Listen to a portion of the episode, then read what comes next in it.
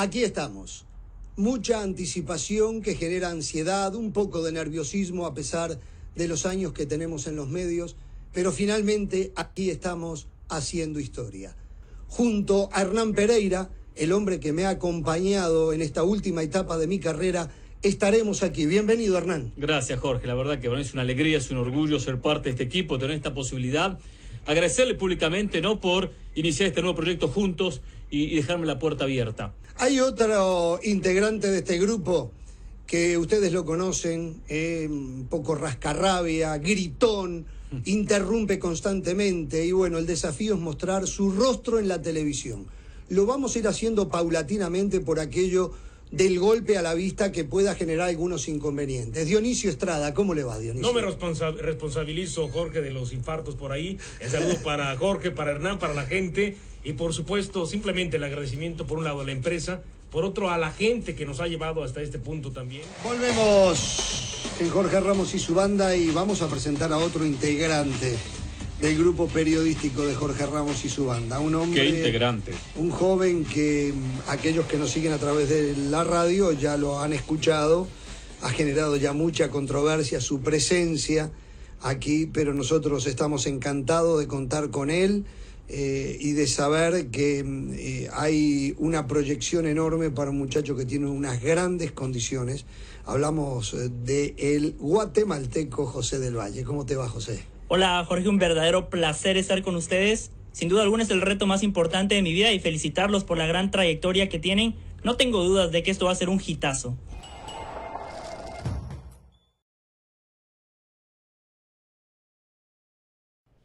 Hace 13 años, un día como hoy, el 17 de agosto del año 2009, ocurría lo que acabamos de ver salía al aire por primera vez en duplex, en radio y televisión, Jorge Ramos y su banda. Hasta ese momento había sido solo un programa radial.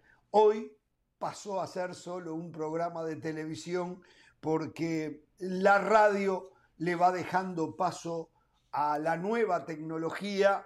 Lamentablemente, lamentablemente en Estados Unidos, la radio de a poco, eh, como una velita, se va apagando. Ojalá que falte mucho para que se consuma en su totalidad, pero ya todos sabemos, en muchísimas casas ya no existe un aparato receptor de radio, em, ya en los em, autos o carros eh, difícilmente se escucha la radio, se tiene en USB o se tiene su teléfono, y allí se escucha lo que se quiere escuchar. Y entonces es el nuevo mundo de la tecnología que nos em, arranca de raíz algunas cosas que fueron parte de nuestro crecimiento. Y en la televisión se está dando también una mutación similar, ¿eh? porque va a seguir habiendo televisión como sigue habiendo audio, ¿eh? pero cada vez más se vienen los plus, los plus, las aplicaciones, y esto ya lo habíamos explicado.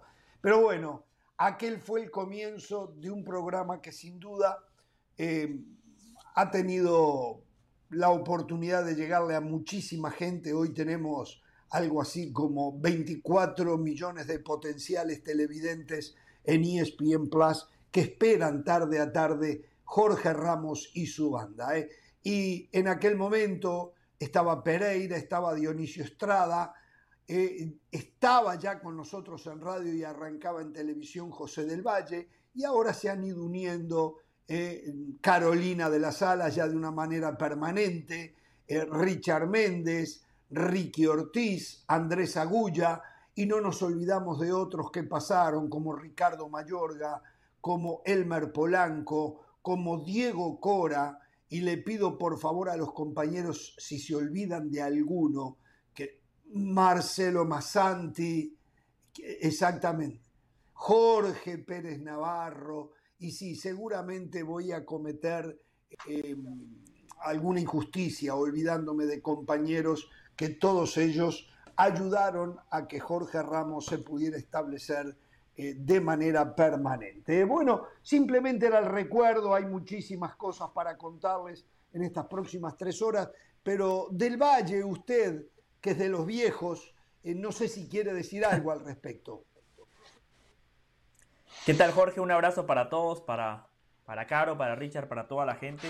No, yo lo escuchaba a usted en esta introducción y la verdad que es muy meritorio lo de la banda, porque nos ha tocado justamente la transición de radio a televisión, de televisión a medios digitales y nos mantenemos vigentes. Me parece que esa es una prueba fehaciente eh, de lo importante que es el programa aquí en, Estados Unidos.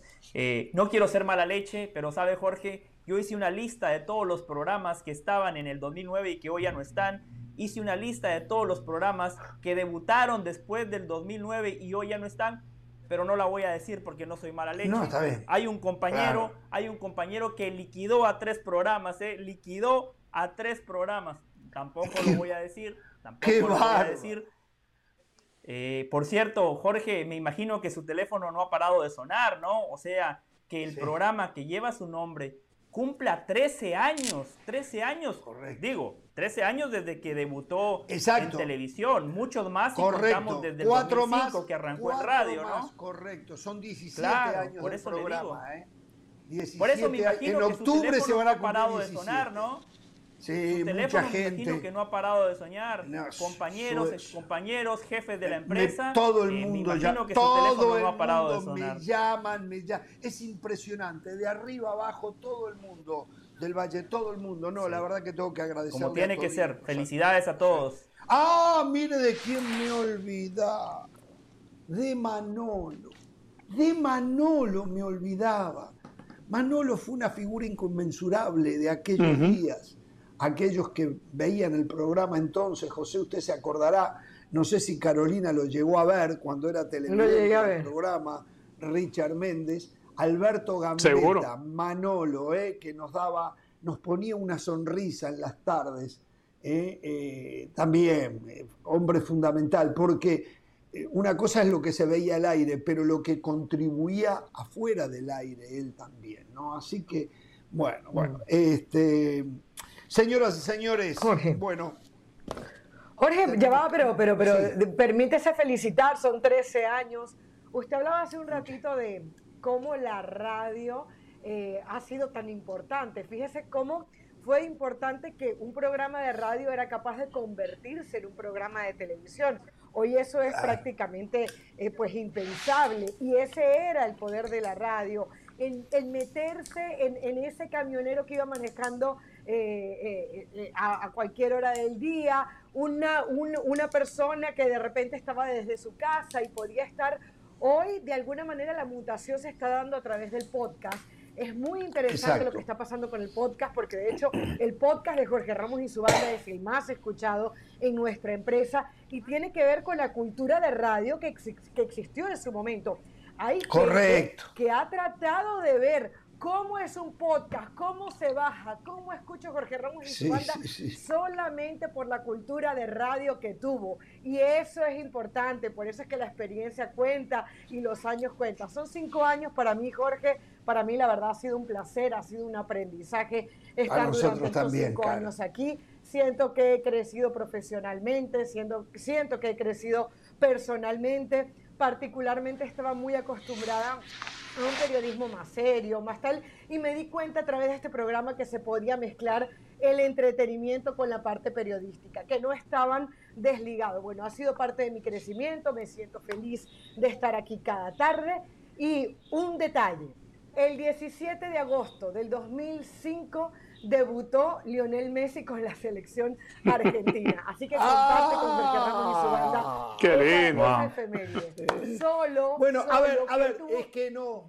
Nosotros eh, en el 2005 comenzábamos en radio, eh, nacía ESPN Deportes Radio y lo hacíamos en octubre, el 5 de octubre del 2005 fue el primer programa radial de Jorge Ramos y su banda. Y se dio un caso increíble, pocas veces visto, fundamentalmente en la televisión hispana, donde se trajo una cultura, se importó una cultura que un periodista o una figura de un canal no puede ir a otro canal. Bueno, Hernán Pereira y yo teníamos un programa de televisión, eh, Jorge Ramos en vivo, se llamaba en otra cadena, en Fox Deportes.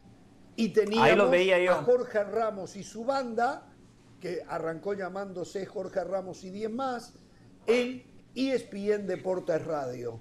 Eh, eso llamó muchísimo la atención, eh, pero eh, la empresa grande. Yo me acuerdo, e yo me acuerdo, yo me acuerdo de Jorge Ramos en vivo, o sea, me acuerdo de Manuel Correcto. me acuerdo de Jimena Córdoba. Que Dios lo tenga en la, gloria. Para que, para que Jimena leyera mis mensajes. Nunca tuve suerte, pero bueno, yo igual mandaba mensajes. Y, bueno, lo que pasa es que usted ya en los mensajes dejaba entrever lo filoso que era ¿no verdad? Y los ataques que Por seguramente ya nos hacía desde la comodidad claro, Richard, de Claro, Richard, eh, cuando, si me permiten. dice eso, lo de las dos empresas, para que la gente lo tenga claro, es como que Cristiano jugara la Liga para el Real Madrid y la Champions la jugaba para el Barcelona, así de grande.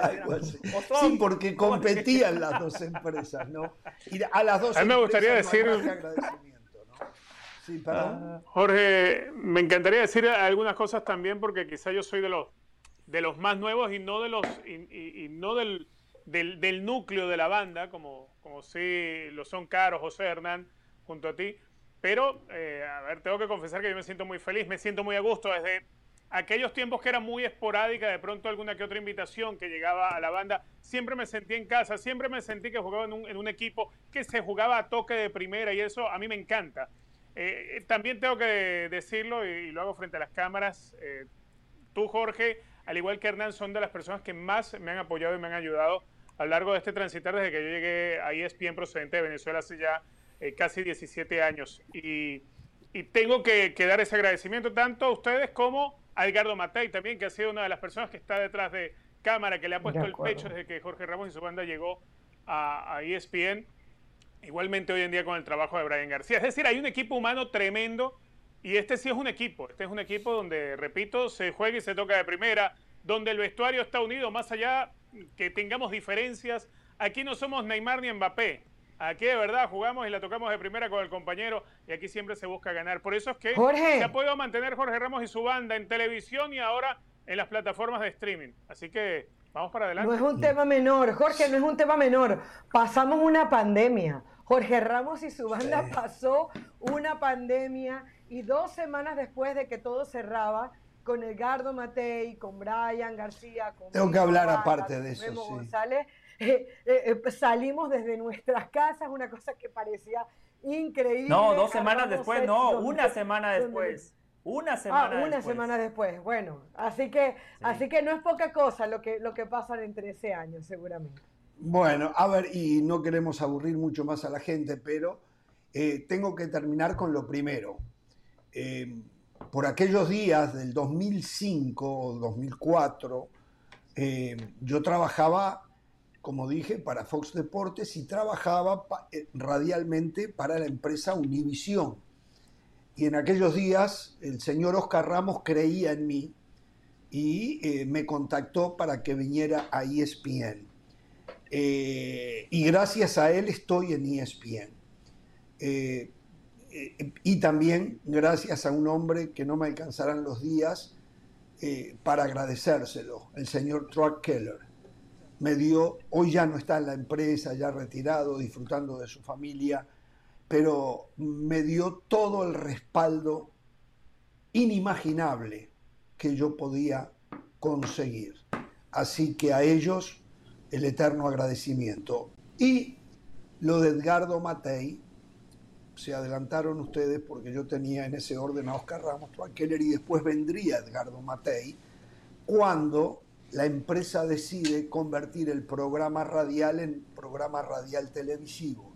Y ahí fue instrumental la presencia de Matei para poder llevar a cabo algo eh, que no era fácil, que no se acostumbraba a hacer. En deporte fuimos el primer programa en los Estados Unidos en castellano que se iba a dar en radio y televisión. Y bueno, y fue la piedra angular de este programa para que empezaran a ver las caras horribles que tenemos. Entonces, Edgardo Matei, reiteramos, fue el hacedor de esto. Ya después llegó Brian eh, García, que hoy por hoy es el alma mater de esto, es el responsable detrás de las caras nuestras de lo que sale al aire, lo de Memo González, como decía, hoy ya tenemos a Vilma, ya tenemos a Patti, eh, no sé si me estoy olvidando de alguien más. Esto, eh, no, exactamente, tenemos otros 15 muchachos, ¿no? Así que bueno, cada tanto es lindo recordar, ¿no? Cada tanto es lindo recordar. Pero todo esto no fuese posible sin usted, que fue radio escucha, que hoy es televidente, sin usted, que es partícipe tarde a tarde, sin usted, que envía un mensaje a la empresa sin proponérselo, haciendo un esfuerzo de pagar ahora en, ESPN Plus para podernos tener en las tardes. Todo, todo. El agradecimiento nuestro, de nuestras familias, a usted, a usted, al radio escucha, al televidente, al que escucha, el, el podcastero se podría decir, que nos sigue a través del podcast. Y también no voy a dejar afuera, porque no me gusta discriminar, aquellos que se aprovechan de la piratería también para vernos. A todos ustedes, muchísimas gracias. ¿eh? Mire, Jorge, ya, que, ya que recordar es vivir, ya que recordar es vivir. La, sí. Ah, perdón, perdón, dale, José. No, no, dale, Caro. No, no, que termine caro y lo mío es otra cosa. No, la ah, última, Tere Silva, nuestra, nuestra maquillista. Ah, Que nos acompañó con su café. Los cafés de Tere un cafecito. No, a Tere, Tere de verdad que. No, no, sí, no. No, no, y después lo que hacía Dairon Smori desde la consola ah. de ESPN Deportes Radio.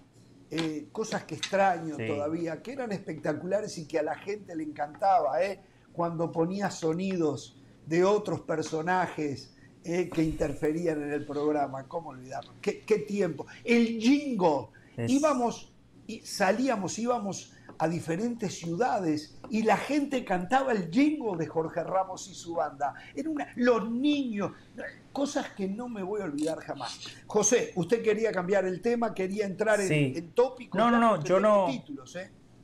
Sí, justo les iba a decir que no quería dar más nombres porque nos estamos olvidando de muchos. Entonces, si empezamos, me voy a olvidar de muchos yo también. Eh, no, ya que recordar es vivir, Jorge, me escribieron mis amigos de la Federación de Historia y Estadística yo sé que usted no cree en ellos, pero me preguntaron, José, compartí esto con Jorge porque queremos conocer su opinión. Dieron a conocer el once ideal histórico de Uruguay. Sí, lo la vi. Selección Nacional de Uruguay. ¿Lo vio? En mi opinión, ¿Lo vio? en mi opinión, se lo digo ya. Saco a Enzo Francescoli de los titulares y pongo a Pedro Virgilio Rocha, que está entre los suplentes. Del resto, ah, perfecto.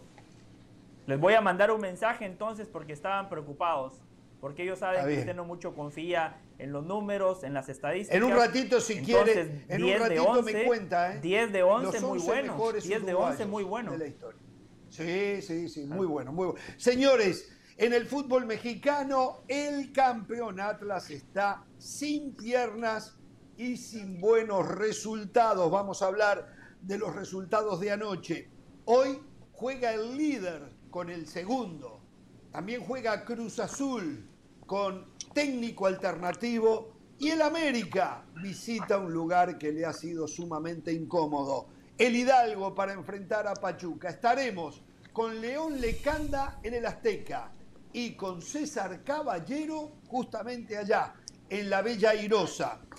Bombazo en el Real Madrid una de las más grandes figuras del equipo que dirige Carlo Ancelotti, según los medios de prensa, se quiere ir. Vamos a estar desde Madrid con Rodrigo Fáez y los detalles y saber si esto verdaderamente es así. El Atlético de Madrid rechazó una super oferta millonaria por una de sus joyas que hasta el momento no ha dado lo que se esperaba.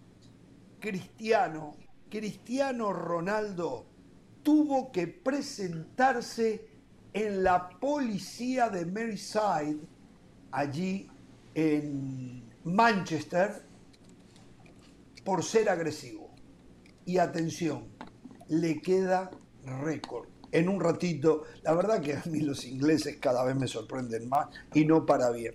El secretario general de la CONCACAF, Philip Moyo, habló en Guatemala con nuestro periodista Milton Meléndez. Confirmó un adelanto de Jorge Ramos y su banda. Vamos a tener la nota con el señor Moyo. Y preocupado por los pocos minutos de actividad y con el Mundial muy cerca, una de las figuras de Estados Unidos es tentado por dos equipos, uno de Champions y el otro no. Damas y caballeros, solo es el comienzo de un Jorge Ramos y su banda de tres horas eh, en modo fútbol, como siempre lo decimos. Bueno, anoche, no sé, y si quieren arranco con ustedes, es muy difícil poder ver todos los partidos. Ahora hay partidos a la misma hora. Mazatlán, Querétaro, que terminaron uno a uno. Era el menos apetecible para ver. Es más, no sé ni cómo se podía ver. Pero yo vi por la aplicación, el triunfo por la aplicación. De, de Bravos de Juárez sobre el actual campeón, el Atlas. Y después vi un muy lindo partido. En un empate se le escapó el triunfo a Puebla, que había hecho un poquito más que en Escaxa donde terminaron 2 a 2. Del Valle, ¿qué vio usted y de cuál de los partidos de ayer quiere hablar? Bueno, vi el Atlas contra eh, Juárez, Jorge. Eh, claramente eh, el equipo de Diego Coca físicamente está debilitado. Si usted analiza, si usted analiza el Atlas del bicampeonato, el técnico argentino utilizó un bloque de 14 a 15 futbolistas. En ese bloque hacía muy pocas rotaciones. Ese futbolista número 12, 13, 14 o 15 siempre ingresaba en el segundo tiempo, que fue una de las virtudes que tuvo el Atlas, que era una, una maquinita bien engranada, un equipo que sabía lo que jugaba, porque Coca constantemente repetía el 11. Logra el bicampeonato, después el equipo tiene que jugar el campeón de campeones que se le cambió a la Supercopa MX, que pierde contra Cruz Azul, por lo cual no pudo hacer pretemporada. A eso tiene que agregarle que se disputó el juego de estrellas de la MLS contra las estrellas de la Liga MX, donde la mayoría de futbolistas de la Liga MX eran jugadores del Atlas. Además, agréguele que el partido de Juárez contra Pachuca del fin de semana se suspendió por la ola de violencia que se suscitó en distintas ciudades de México. Cuando usted lo pone todo en la balanza, se daba cuenta que un equipo volaba, que un equipo era dinámico, que un equipo era más físico contra un Atlas que en el segundo tiempo las piernas ya no le dieron. A eso hay que sumarle que en la mitad de la cancha no estaba Diego Rocha, un futbolista clave, importante. Aldo, Aldo. Por él pasa el fútbol. Aldo Rocha. Eh, Aldo, perdón. Sí, Aldo, gracias, Caro. Aldo Rocha no estaba. Por él pasa el fútbol del conjunto eh, rojinegro. Y Juárez no lo marcó antes porque había poca efectividad, porque había poca puntería y porque Atlas tiene un fantástico guardameta como Camilo Vargas. Pero el gol, el gol me, me, parece a mí que le termina haciendo justicia a lo que vimos a lo largo de 90 minutos, donde el equipo de Juárez fue más.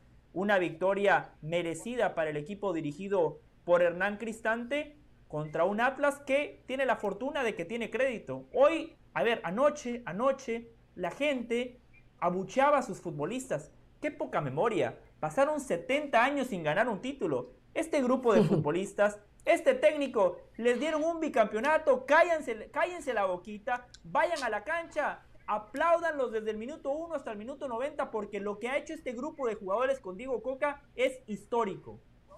Esto último que usted dice, eh, esto último que dice, atención, qué poca gente en la cancha, ¿qué está pasando en el fútbol mexicano?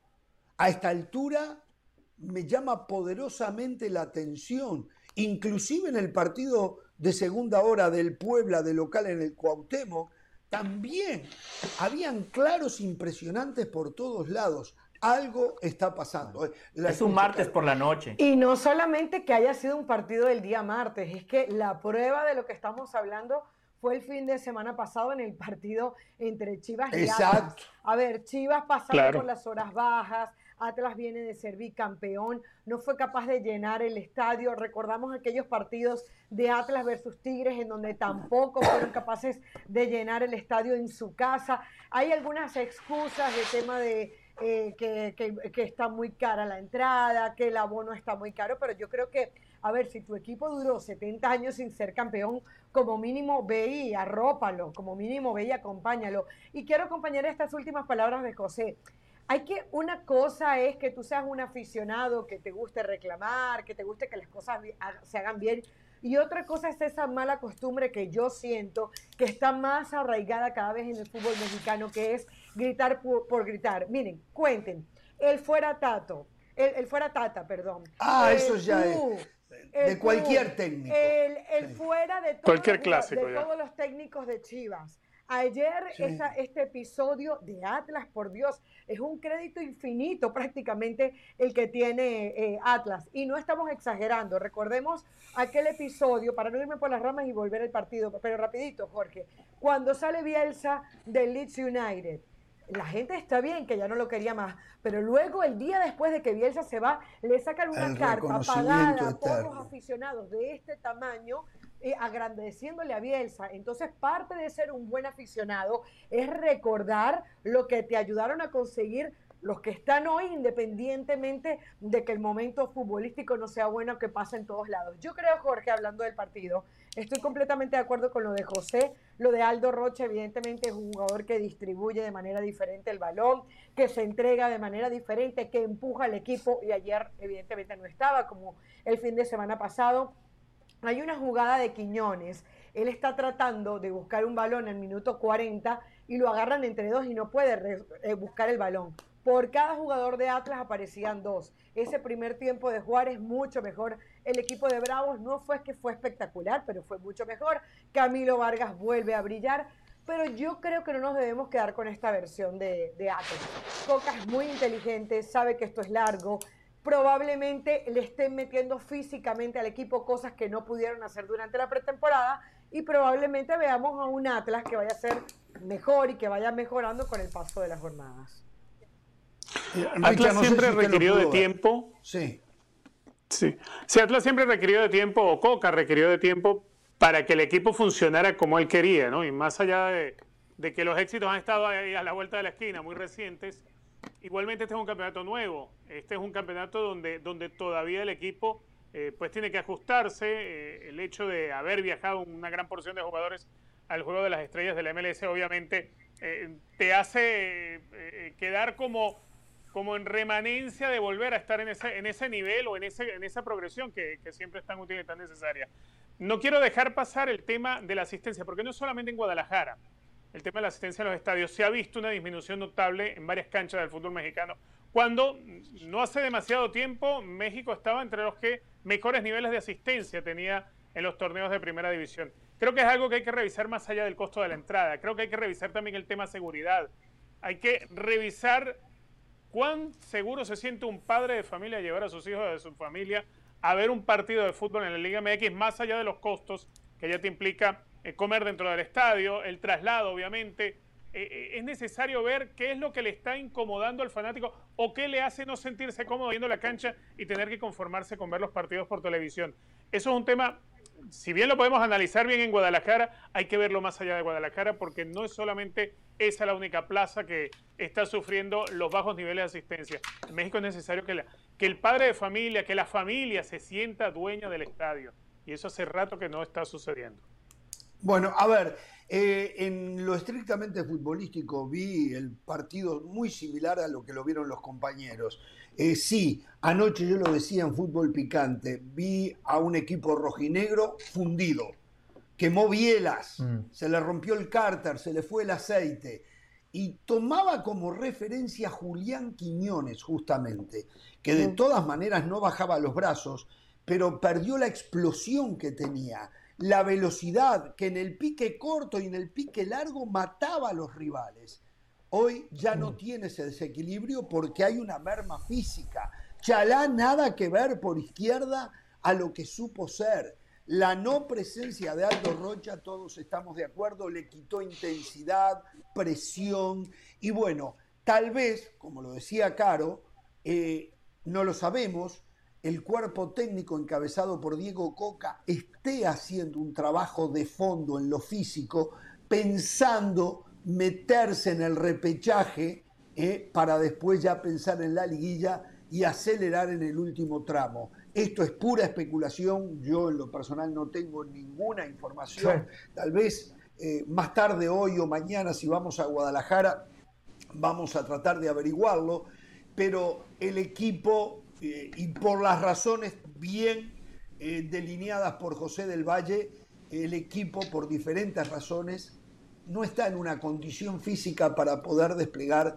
el fútbol que supo desplegar, que nunca fue de un altísimo nivel, pero que tenía muy bien aprendido eh, el, repertorio que les había enseñado el técnico y que lo llevaban casi a la perfección. Era un equipo estudioso, un equipo pragmático, un equipo que no le sobraban las figuras, como decía Del Valle, no podía hacer mucha rotación, 14, 15 jugadores, y ahí tenía que parar, pero hoy no tiene el fondo físico. Y esto rompe los ojos, uno se da cuenta.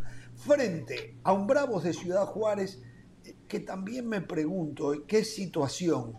Y no me voy a meter en un tema que no me corresponde, pero seguramente los muchachos de Cristante y el propio técnico no deben estar muy cómodos hoy eh, y deben tener sus reparos por sus familias, por ir a entrenar y no saber si no se genera algún inconveniente que ponga eh, eh, en riesgo su, su, propia existencia, no sé, por lo que nos están contando, tal vez estamos exagerando, pero lo cierto es que no se trabaja en paz, no se trabaja en tranquilidad. Y este equipo de Bravos ayer ganó y ganó merecidamente, supo trabajar el partido, no lo pudo jugar mucho, es más, como, como encuentro de fútbol a mí me aburrió.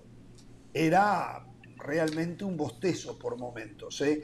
muy lejos eh, de un buen partido, muy lejos de un buen partido, pero creo eh, que todo tiene su explicación.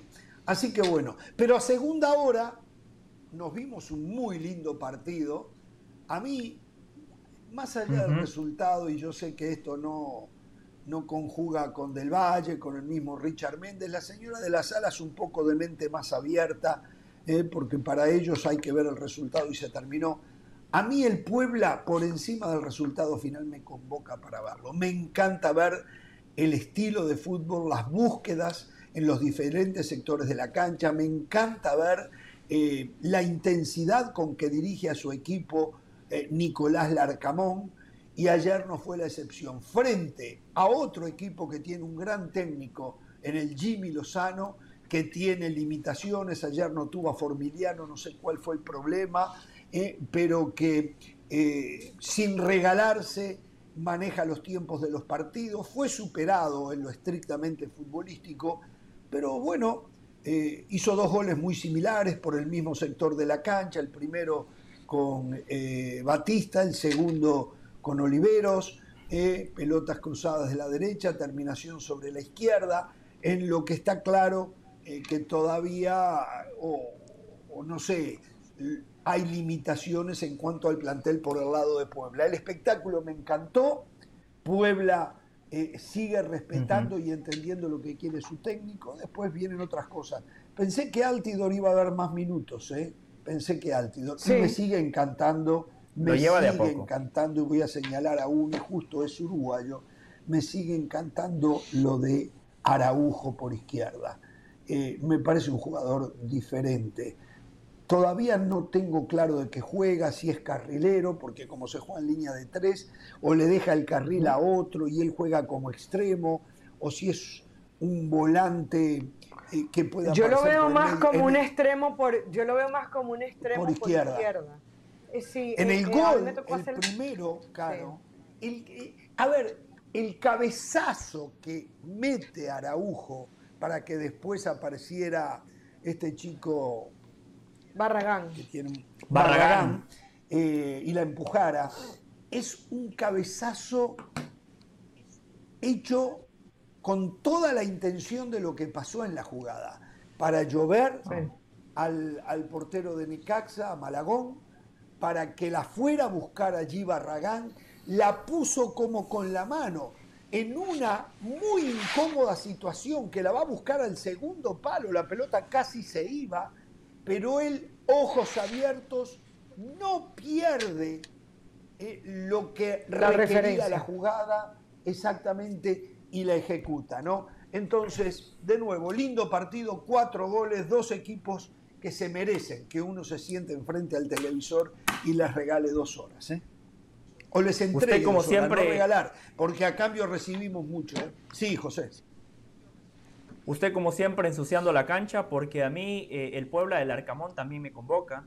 Y además, el Puebla del Arcamón también obtiene resultados, que es lo que yo le exijo a los equipos. No le exijo que sea campeón porque no tiene el plantel para hacerlo, pero desde que llegó lo ha hecho protagonista, lo metió a semifinales de una liguilla. En la liguilla pasada llegó a cuartos de final, pero lo eliminó el América, un equipo que tiene una mejor plantilla, un equipo que tiene más calidad línea por línea. Coincido con usted, Jorge, muchas veces se critica el fútbol mexicano porque para ver buen fútbol hay que verlo todo. Hay que verlo todo. Honestamente, en el papel, un Puebla Necaxa a mí no me convoca a mí no me convoca. Pero ayer, martes por la noche, no estoy haciendo absolutamente nada en mi casa, me pongo a verlo y el partido me termina sorprendiendo. Un partidazo de fútbol, dinámico, intenso, de ida y vuelta, dos equipos que con sus limitaciones siempre buscaban la portería contraria. Usted destacaba lo de Araujo, buen futbolista, pero anoche el que la rompió es Jordi Cortizo. Ah, más, méritos para el Arcamón. qué golazo. Más méritos. Pero Jorge, al margen del golazo, vio con la confianza con la que juega, pisa la pelota, tira caños, encara, aparece por todas partes. Eso es mérito del técnico. Cortizo, ¿cuándo fue un buen jugador Cortizo? Nunca. ¿Por qué la rompe hoy? Por el Arcamón. Como en su momento la rompió Ormeño, Chava Reyes, Segovia que ahora defendía para Necaxa, el Segovia de Puebla jugaba mejor. Larcamón, tremendo entrenador, un tipo que es capaz de maximizar los pocos recursos que tiene. Me gustó lo de Puebla y en cuanto a la pregunta que usted hacía de Araujo, fíjese que es sumamente interesante. Cuando Puebla potencia las transiciones, cuando juega el espacio, Araujo aparece como un extremo por izquierda.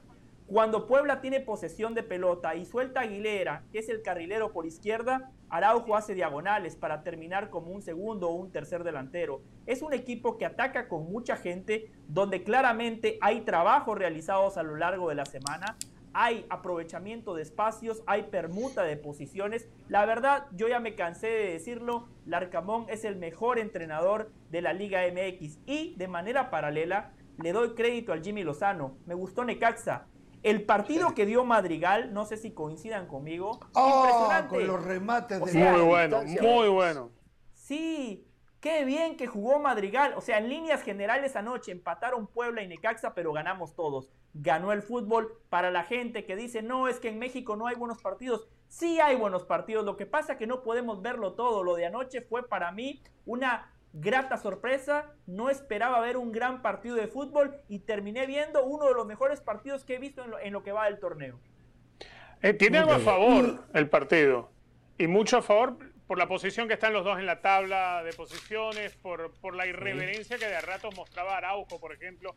A mí también, no solamente lo de Araujo, lo de marcar esa diagonal y ponerse prácticamente a la espalda de Barragán, eh, también sucede del otro lado con, con Moreno eh, es cierto. Termina siendo un equipo que cuando proyecta sus carriles, el equipo del Arcamón, termina siendo un equipo que termina atacando con muchísima gente dentro del área. Eh, es un equipo difícil de parar. Ahora, yo agradezco obviamente lo que hace Necaxa también. Eh, para mí es un partido muy atractivo a la vista, no solamente el trabajo de Madrigal, porque además Madrigal bajaba a ponerse en medio de la pareja de central, le facilitaba la salida. Es decir, no solamente lo que podía recoger en la mitad de la cancha, sino lo que le facilitaba la salida de Necaxa. Son dos equipos que hoy están en una zona linda de la clasificación de la tabla, porque es quinto, sexto, o sexto y cuarto, perdón, eh, sexto y cuarto. Y, entregan lo que es, es decir, dos equipos con muchísima paridad, pero también con estilos de juego que siendo abiertos nunca renuncian a ir al ataque. Termina siendo un partido tan atractivo como el de anoche, aquel 2 a 2. A mí la verdad me, me llenó bastante. Y a ver, quizá a veces no nos dejamos llevar más que por el apellido por la raza por la historia de un equipo. Y por eso hablamos mucho más de América, de Chivas, de Cruz Azul. Pero lo que mostraron Puebla y Necaxa, sin duda alguna, lo de anoche está para enmarcar por lo que va de temporada, definitivamente. Eh, ¿Me permiten hacer una pausa en algo? ¿Me permiten hacer una pausa en algo? Por eso cuando uno se pone a hablar tiene que tener mucho cuidado. ¿eh? Eh, Moisés Llorens, ¿cómo obviar la presencia, lo que ha sido Moisés Llorens en, este programa? ¿no? Moisés Llorens está poniendo en redes sociales el aniversario nuestro y no podemos hacer otra cosa que disculparnos con él, porque ha sido. Yo les dije, no empiecen a tirar nombres, se van a olvidar de muchos, pero bueno. Exacto, como Antón Meana, como Antón Meana, cuando lo tuvimos también, y hoy tenemos a Rodri Fáez, Martín Einstein, que siempre ha sido un colaborador constante de nosotros, hoy con otras obligaciones, pero siempre que puedas un espacio para nosotros, Dani Martínez, desde Italia también, toda gente que, eh, y tenemos que acordarnos de Toño Valle. No, sí, desde México la cantidad. León Lecanda, que en un ratito viene. Eh, hoy César Caballero ya hace un tiempo con nosotros. Dionisio está. Bueno, no, pero Dionisio lo dijimos en el arranque, ¿no? Fue parte de la. No, bueno, Dionisio fundador, con la bolsa en la cabeza. Fue, fue Dionisio el de la bolsa en la cabeza, sí. Qué buen look, qué buen look, ¿no? Qué buen look el de Dionisio, ¿no? Claro. Me gustó ese look de Dionisio. antes, de seguir con el pueblo de Necaxa, Jorge, una pregunta que, que, me está saltando la cabeza desde que vi el video de aquellos de, hace tiempo. Eso fue, eh, o sea, lo del jueguito con la pelota, eso no era verdad. Porque yo no me imagino usted y Hernán Pereira sosteniendo el balón tanto tiempo, perdóneme. Ah, Pereira, yo puedo, yo puedo, yo puedo. Pereira, yo, yo jugué un poco al fútbol, yo Sí, sí, sí. Photoshop de La magia de la televisión. Bueno, pero volvamos a lo del partido. El partido, el partido. Eh, para agregar cositas, se le están escapando puntos importantes a Puebla, porque si bien el otro día empataba sobre la hora en extremis en un partido loco contra Tijuana, y ese fue un empate que supo a Gloria, también es verdad que este empate le sabe a derrota al Arcamón porque aunque podamos encontrar muchas cosas positivas, este equipo necesita empezar a sumar de a tres.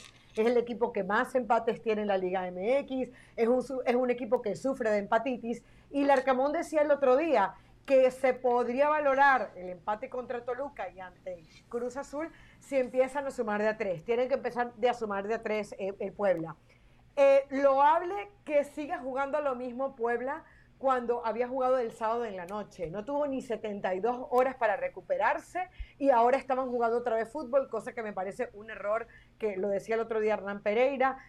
Con el afán de ponerse al día, me parece que están presionando demasiado. Claro. No, pero jugaron el viernes, claro. Siempre, ¿Sabe por qué no jugaron? ESPN Deportes.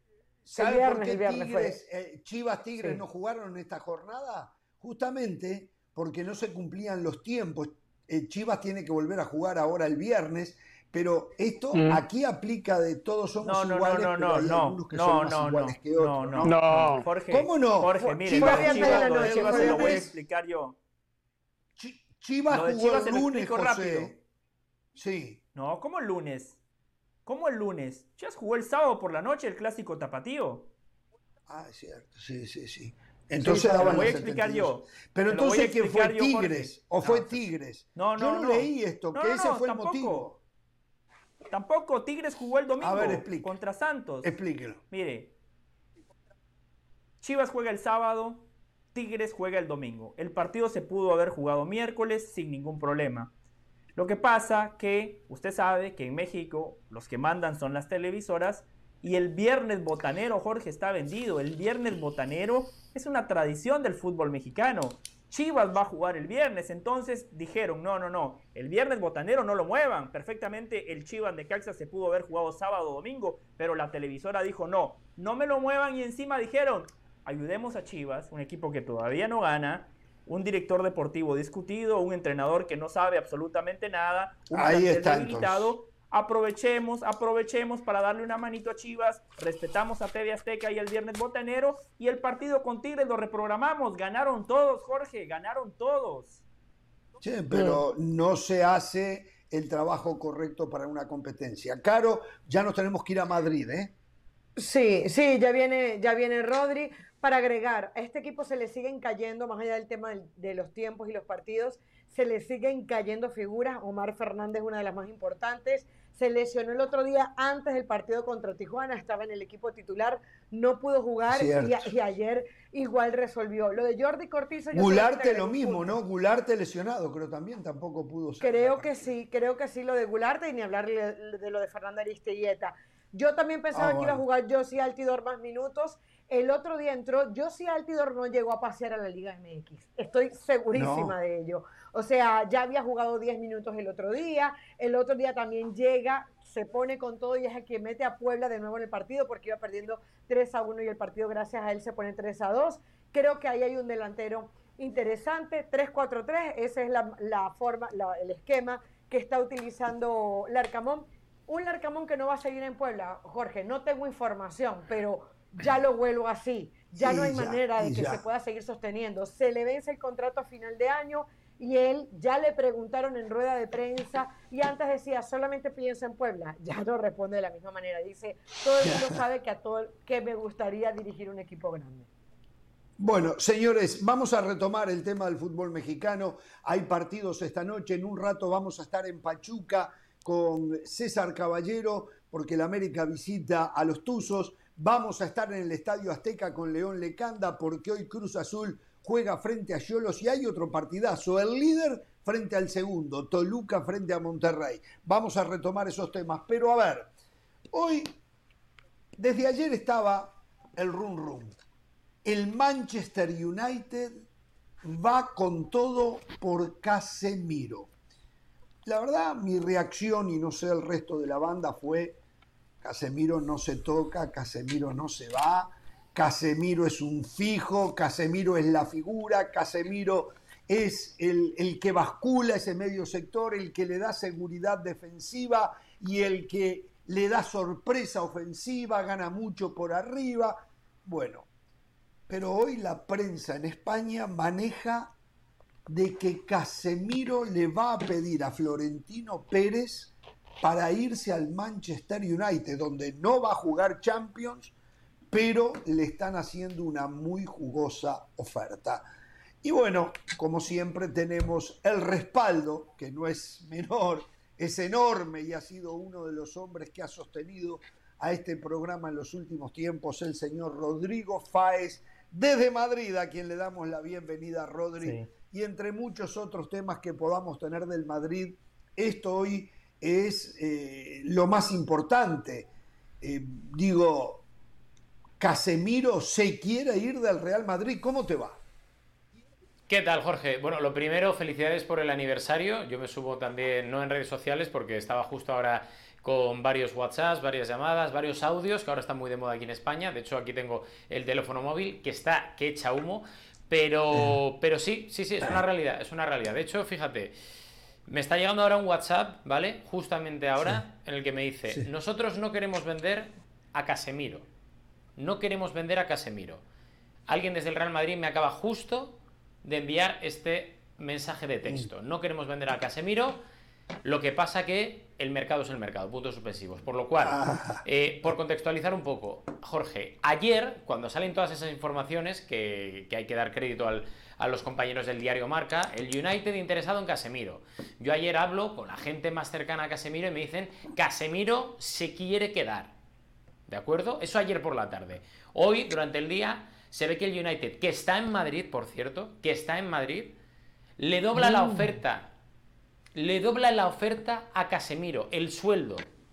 Y entonces Casemiro hoy dice, ojo, que voy para 30 años. Claro, ojo que voy para 30 años, que en el Madrid ya tiene 30. aquí no hay mucho margen de mejora y que quizá puede ser buena opción irme a Manchester con todo el pastizal que me van a pagar. Y entonces, ¿qué pasa? Que hoy ponemos todos los medios al alcance de Jorge Ramos y su banda a través de mis teléfonos móviles, nuestros contactos, nuestras fuentes en Santiago Bernabéu, me acaba de llegar esto. La intención del Madrid es no deshacerse de Casemiro, pero si llega una oferta mareante por Casemiro, vamos a ver qué dice el Madrid. Y sobre todo, me están diciendo, por completar esta información, insisto, información que me está llegando ahora mismo, Jorge. La última palabra la va a tener el mister, Carlo Ancelotti. Eso es lo que me está diciendo ahora mismo, por mucho que luego Casemiro se quiera quedar, se pueda ir, da igual. Casemiro tiene que hablar con Ancelotti y a partir de entonces decidirá el Real Madrid una cosa u otra, también teniendo en cuenta obviamente hasta dónde pueda llegar el Manchester United, que por cierto me están contando también que están desesperados.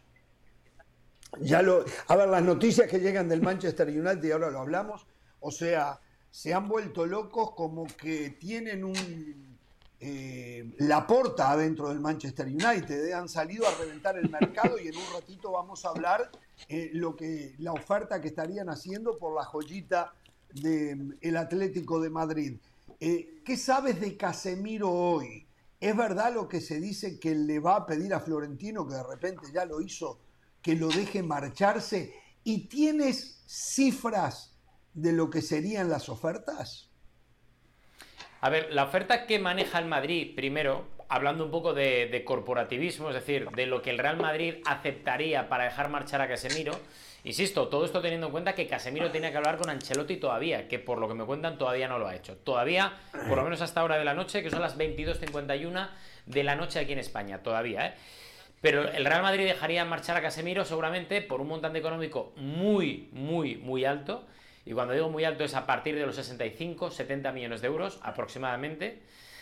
Ahí es donde el Real Madrid diría, ok, vamos a ver si Casemiro viene con esa oferta, lo primero. Y segundo, a nivel de cifras, estamos hablando de que el Manchester United estaría ofreciéndole a Casemiro más de 11, digo más, más. A partir de aquí, cada uno que lo cubre y que haga sus cálculos, pero más de 11 millones al año. Más de 11 millones al año, que obviamente, comparado con lo que cobra en el Santiago Bernabéu, que son 6 millones netos, es una auténtica barbaridad barbaridad por alguien. Lo, del Manchester, sí, el Manchester United también es neto.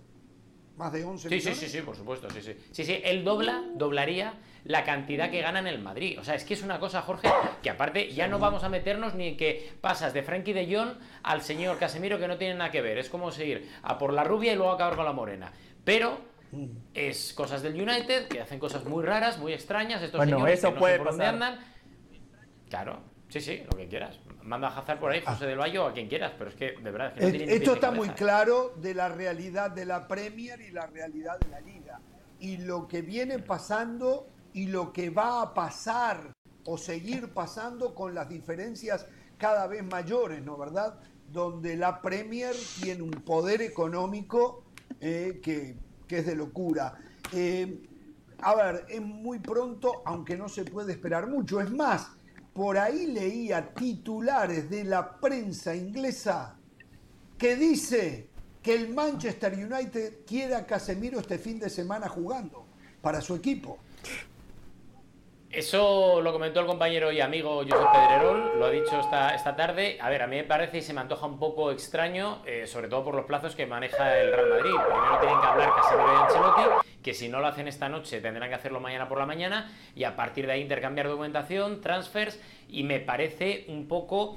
eh, también es cierto que el Manchester United juraría que juega el lunes contra el, contra el Liverpool, creo. Eh, Si es el lunes, es el lunes, es el lunes, es el es. lunes. Eso es. Y tienes un poco más de margen, pero es complicado. Insisto, es complicado porque es una operación que no es fácil, que a pesar de que el United tenga el dinero, que parece que lo tiene, tiene que llegar a lo que pide el Real Madrid, que no va a debilitar el equipo y sobre todo hay una pieza importante que es la de Carlo Ancelotti. Jorge, que Carlo Ancelotti dice, vale, no me traes a Mbappé porque al final decide quedarse en París. No me traes a un extremo derecho si se va a Asensio. Pero, hombre, como mínimo, no me fastidies el centro del campo porque si hay un problema que tenía el Real Madrid en los últimos años era que no había un recambio de Casemiro y ahora que tienes un recambio de Casemiro te cargas a Casemiro, vamos a ver qué dice Ancelotti, ¿eh? que eso es algo que la Sí. gente está pasando muy por alto, pero que al final para mí es la clave de toda la operación. ¿eh? ¿Quién Siguiendo es el recambio de. Casemiro? ¿Es Camavinga o es Xiaomení? Chouameni, Chouameni, Chouameni, Chouameni. Que el otro día contra la Almería se le vio muy Claro, lejos, pero ¿no? claro. Claro, es que es eso. A ver, Camavinga puede actuar por delante de la defensa, pero digamos que Camavinga va a ser más cross, o por lo menos en la cabeza de Ancelotti va a ser Claro. un cross que un Casemiro, y para eso se trae Suamení. Lo que pasa que, claro, es que Ancelotti, y poniéndonos también en la cabeza del entrenador, va a decir, oye, me debilitáis la plantilla y encima viene un recién llegado a la liga que no sabe ni cuál es la presión del Madrid, no sabe lo que conlleva jugar de titular, no sabe marcar los tiempos, es alguien que debuta en la Liga Española y a esta exigencia es un poco arriesgado también. Es apurar mucho los tiempos, ¿eh? Y es arruinar una contratación muy onerosa de 100 millones de euros, eh, que bueno, si no anda bien podría quedar en 80 porque no cumple con las variables, pero eh, de todas maneras muy onerosa. Sin embargo, si lo fueran llevando de a poco al muchacho, seguramente iría aprendiendo y al lado de Casemiro entendiendo mucho más lo que significa jugar en esa posición y en el Real Madrid. José quería decir algo. Sí, sí, sí, dos cosas para Rodri. Vamos a asumir que Casemiro se va. ¿El Madrid iría por otro futbolista en esa posición o se quedaría con lo que tiene? Y la segunda, si nos puede dar una actualización de Marco Asensio, que se comenta que también saldría del conjunto merengue, pero mientras usted no lo diga, yo no le creo a nadie más. No, bueno, a ver, oye, todos fallamos, ¿eh? eso vaya por delante. Pero sí que es cierto que eh, me piden sirenas por aquí en breve. Me piden sirenas por aquí en breve, Jorge. No sé si podemos pedir sirenas luego en breve. Uh, sí, sí, pero si usted la pide, olvídese. ¿eh? Ya están haciendo el cheque para la sirena. Ya están. Una semana cuesta casi Ya vio, Rodri, por eso le tengo fe. Ya vio, por eso le tengo fe, Rodri. El cheque. Ya están escribiendo. ¿Cuál fue el.? Ahí está. Ah, ya, ya está. Vamos a Tiene que ser buenísimo. Bueno, a ver. Todo suyo, Rodri. Todo suyo, Rodri. ¿Eh? La vale, sirena pues, para el equipo ver. más importante en el mundo. A ver, todo suyo, Rodri. Bueno, a ver, el equipo más importante del mundo, vamos a hablar luego de él porque es el Sporting de Gijón y hay una novedad y una No, noticia que va a interesar es a todo. México. Eh, perdón, perdón, perdón, eso es verdad. No, perdón, el equipo más importante del mundo es Danubio Fútbol Club. Pero vamos a hablar del Real Madrid. Va- vamos a hablar del Real Madrid. Vamos. Bueno, contestando además a esa, a esa pregunta que nos hacía José del Valle, lo primero, hay un debate interno en el Real Madrid, hay un debate interno muy importante, que es fichar o no fichar en caso de que Casemiro se vaya. La directiva está dividida, está dividida la directiva. Unos dicen que sí que hay que fichar para que Ancelotti esté tranquilo, contento, feliz, diciendo, debilitamos la plantilla con uno de los hombres que se van, además que es un pilar fundamental y además capitán del vestuario, pero le traemos a otro. Pero hay parte de la directiva que dice que no. Dice, ya ganamos la Champions el año pasado, ¿para qué vamos a gastar ahora mismo en alguien que no tenemos mirado, que no sabemos exactamente cómo va a rendir? Nada más eh, ficharlo y llegar a Madrid y que tenemos que mirar quién es el, el recambio de Casemiro, porque, insisto, Casemiro tuvo el interés incluso del Chelsea, del Chelsea durante la temporada pasada, pero Casemiro dijo que nanay y nadie contemplaba en el Real Madrid una posible salida de Casemiro en este mercado y más cuando ya ha empezado la liga. Por eso la directiva está dividida en cuanto a reforzar o no si sale Casemiro. Y luego, la segunda pregunta que contestábamos a José del Valle es ¿qué pasa con Asensio? Con Marco Asensio. Marco Asensio en los últimos cuatro partidos oficiales del Real Madrid, en los últimos cuatro ha jugado la friolera de cero minutos. Cero minutos con el Real Madrid.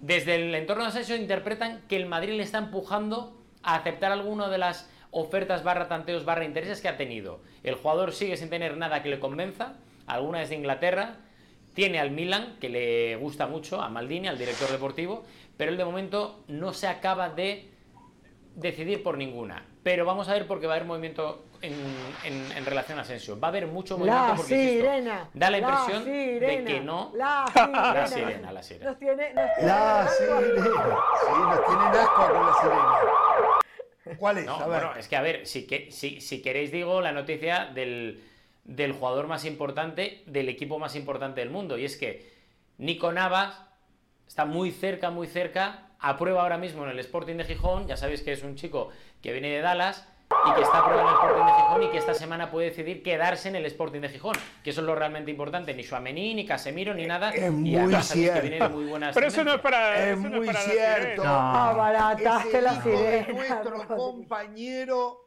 de ESPN, Ah, sí, claro. Carlos claro, claro. Ta- pero por supuesto con Nico tapa. Nava, Ah, no, sirena. jugador de Cholos de, de Tijuana, ahora con propietarios mexicanos en el equipo de nuestro compañero y amigo Rodri Fáez, se está probando, se está probando.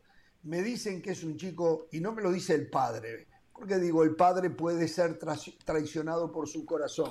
Me lo dice gente que sabe de fútbol, que estamos ante la presencia de un muchacho de unas condiciones excepcionales. ¿eh? y se está probando en el Sporting de Gijón. ¿eh? Sí. Como, como dice el filósofo uruguayo Jorge Ramos, una cosa es una cosa y otra cosa es otra cosa. Yo soy el principal valedor del hijo del Tapanava, que tengo un pequeño porcentaje en caso de que se lleve a cabo la transferencia, porque yo... Ah, no me diga, usted está como Pereira, ¿eh? Sí, sí, sí, no, pero yo, yo, yo lo acepto públicamente. Yo aquí mostré el golazo que marcó con la camiseta de los Cholos de Tijuana hace unos meses. He seguido la carrera de cerca. Me parece que tiene todo para jugar en el fútbol europeo. Pero, Rodri, a ver, pongámonos serios. El Real Madrid es una cosa, el Sporting de Gijón es otra cosa. Sigamos con el Real Madrid. Después, si quiere, hacemos una pausa y hablamos del Sporting. Pero en la misma oración no podemos hablar Real Madrid, Sporting de Gijón. Mire la falta de respeto para el Sporting. ¿eh? ¿Por qué? Mire la falta de respeto para el, para el Pero vamos a ver, pero vamos a ver cómo hablar de José Valle. Primero es una falta de respeto a mí, a, mi persona, y segundo a toda la afición del Sporting que no solo está en Gijón, sino que en todo el mundo, en Estados Unidos, en México y demás. Y segundo, te voy a decir, no hace muchas décadas, antes de la entrada de la pasta de la televisión, cuando era cantera contra cantera, el Sporting le hacía frente a todos estos equipos, en UEFA, en Recopa, en España, a todos. Ahora llegó la, pasta de la televisión y venga, las diferencias. Por supuesto que el Sporting se merece aquí. y aparte te digo una cosa, José del Valle, tiene mucha presencia en Latinoamérica el Sporting después de la compra del grupo Orlegui con el, y la Ragurri a la cabeza, que ahora estamos en Nadie los conoce aquí. nadie los conoce aquí, Rodri. Eh, nadie los conoce. Yo creo, Rodri, yo creo que usted, está usted se quedó en la época de Kini, ¿eh? Usted se quedó en la época de Kini. Bueno, volvamos al Madrid. Volvamos al Madrid. Volvamos al Madrid. En la época de Kini se quedó, ¿eh? De Kini. Qué grande bueno, a ver, ¿eh? volvamos al Madrid, volvamos al Madrid, Rodri. Entonces, Casemiro, las posibilidades, si Casemiro se quiere ir y la oferta, que debe ser muy buena porque hoy el Manchester United está desesperado. Por cierto, anoche el tuit de Elon Musk, el dueño de Tesla, uno de los mayores multimillonarios que dijo que iba a comprar el Manchester United, generó una ola y una tendencia en redes sociales impresionante. Después él salió a desmentirlo. Eh, lo que pasa es que la gente del Manchester United está pidiendo que la familia eh, ¿cómo se llaman los hijos? Eh, que vendan. al equipo, que vendan al equipo. Eh, dicen que estaría alrededor de los 5 mil millones de euros el costo del equipo para poderse vender. pero bueno, el Madrid entonces, Rodri, hay una posibilidad que el Madrid, yo sé que del Valle, los dos clientes que tengo del Madrid acaban a decir, no, eso no puede pasar, haya un poco de conformismo vienen de ganar la liga, vienen de ganar la Champions, dicen, ¿saben qué? Vamos a vender, vamos a tomarnos un año sabático, ¿eh? vamos a darle oportunidad al Barcelona que está, está, tan desesperado, se gastaron tanto, lo necesitamos, necesitan un poco de éxito para que siga el negocio y el circo, por lo tanto no nos desesperemos, vendamos a Casemiro, agarremos la plata, y quedémonos, hagamos la plancha, tranquilitos, tratemos de ganar, pero si no se gana no pasa nada. ¿Puede que haya algo de conformismo en el Madrid? Puede, puede, y estoy de acuerdo, eh, Jorge, más que nada porque primero ves que hay un problema en la delantera, Benzema, si le da un catarro, pues al final te vas a quedar sin tu mejor jugador y no hay un recambio, porque el recambio ahora mismo de Benzema es Mariano, y es que no hay otra opción, o poner a Rodrigo Guajazar de 9 o de falso 9, llámalo X, y es un problema. Ya no se reforzó esa parcela y encima te vas a debilitar en el centro del campo y parece que hay división entre fichar o no fichar. Y una de dos, si vas al mercado, tienes todas las papeletas ahora mismo de palmar.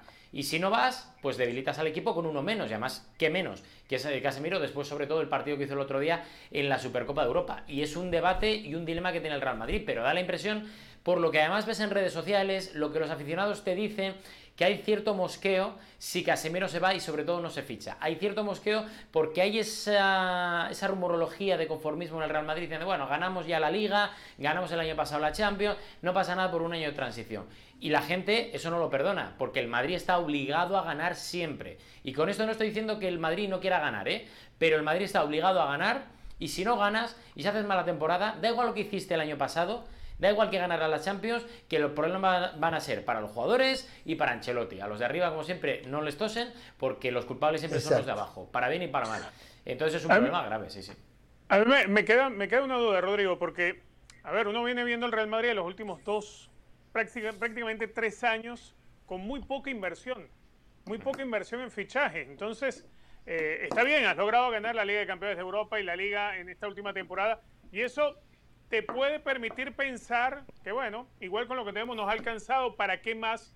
Pero esto no obedece, a ver, a un plan de ahorro, obedece a, no, a no hacer más grandes las deudas, porque viendo el Real Madrid en la acera de enfrente, lo que encuentras con el Barcelona es precisamente por no haber sabido gerenciar el tema de los fichajes, ya sabemos en la crisis que cayó Barcelona.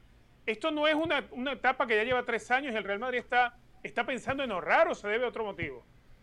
A ver, eh, eh, el Madrid la próxima temporada quiere fichar a Bellingham. Yo no sé si es una estrategia del Madrid para ahorrar y para intentar el fichaje de Bellingham la próxima temporada y quién sabe el de Mbappé o algún jugador que tengas que, que pagar no lo sé. Eso solo lo sabe Florentino Pérez, pero sí que es cierto que te huele a que están ahorrando por un lado para gastar lo mínimo por el otro. Que este año si van a gastar la pasta que se van a gastar en Mbappé, aunque quedara libre, más eh, los bonus por libertad, etcétera, los sueldos, comisiones y demás, y se lo han gastado finalmente en Chouameni, que ha costado 80 eh, millones de euros que hay mucha gente que se olvida de la inversión en Chouameni, pero sí que es cierto que el Madrid te da la sensación de que está ahorrando para ver qué pasa en el futuro y sobre todo teniendo en cuenta que lo que le vale a día de hoy es la plantilla que tiene y que le funciona mucho como mínimo para España, porque yo creo que lo de la Champions pasó el año pasado y creo que te pasa una vez cada 10 años y que no puedes arriesgar tanto, pero te da esa sensación de que el Madrid está ahorrando para algo muy gordo que puede llegar la próxima temporada, porque si no, es que no tiene sentido.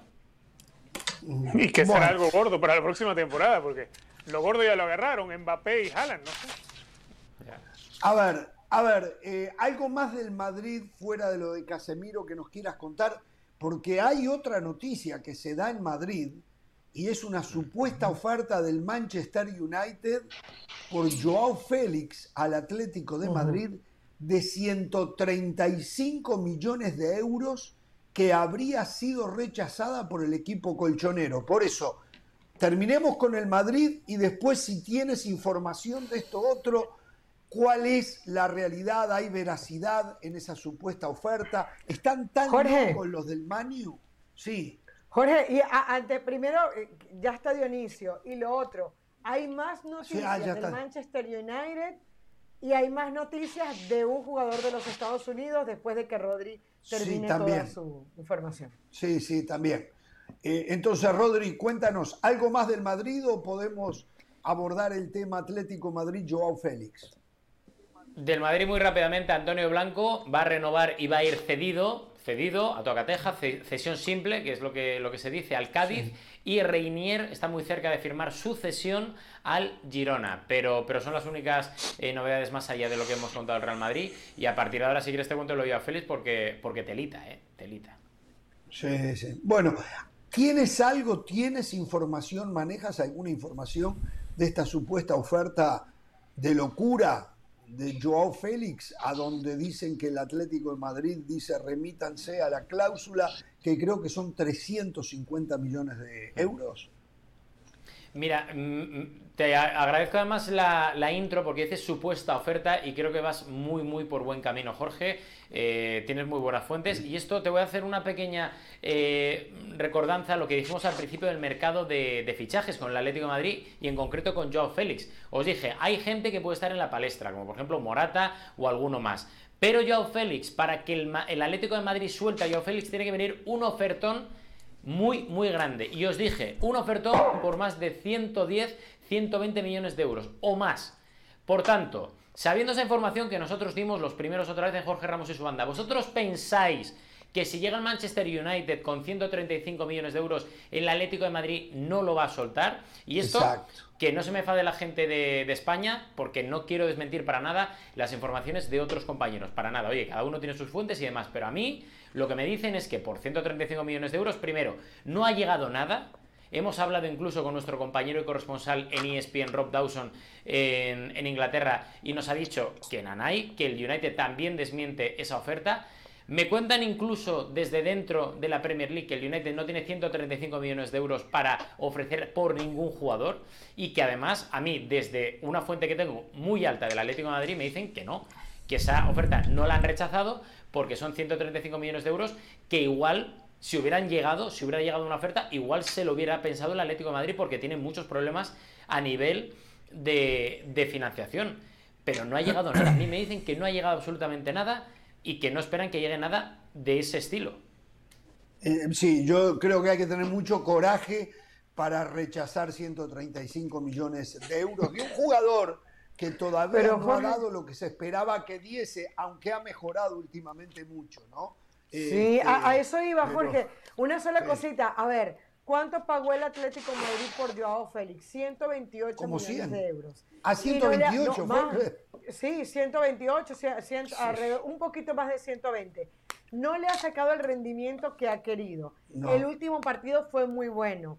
Simeone se deshizo en elogios por primera vez por Joao Félix. Dijo que, que ha trabajado para este momento. A ver, si hay un momento para sacarle algo de rédito a Joao Félix, es ahora. Entonces yo no creo, ah, salvo que sea una oferta demasiado extraordinaria, que tampoco creo que va a ser el caso, el Atlético Madrid en el mejor momento que vea Joao Félix, Joao Félix tres asistencias y no marcó el gol el otro día porque, porque se la terminaron tapando. Entonces yo creo que haría mal el Atlético de Madrid eh, si, si vende a Joao Félix por apenas 8 millones más de lo que lo compró.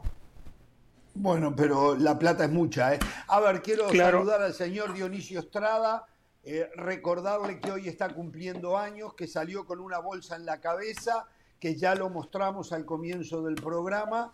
Eh, y bueno, ya la a mí me gustaba más que pereció viéndole la cara, eh, se hubiese quedado con la bolsa aquella. Pero no sé si quiere Dionisio en el saludo abordar alguno de los temas que estamos tocando con Rodri Fáez y ya después vamos a entrar en otros tópicos.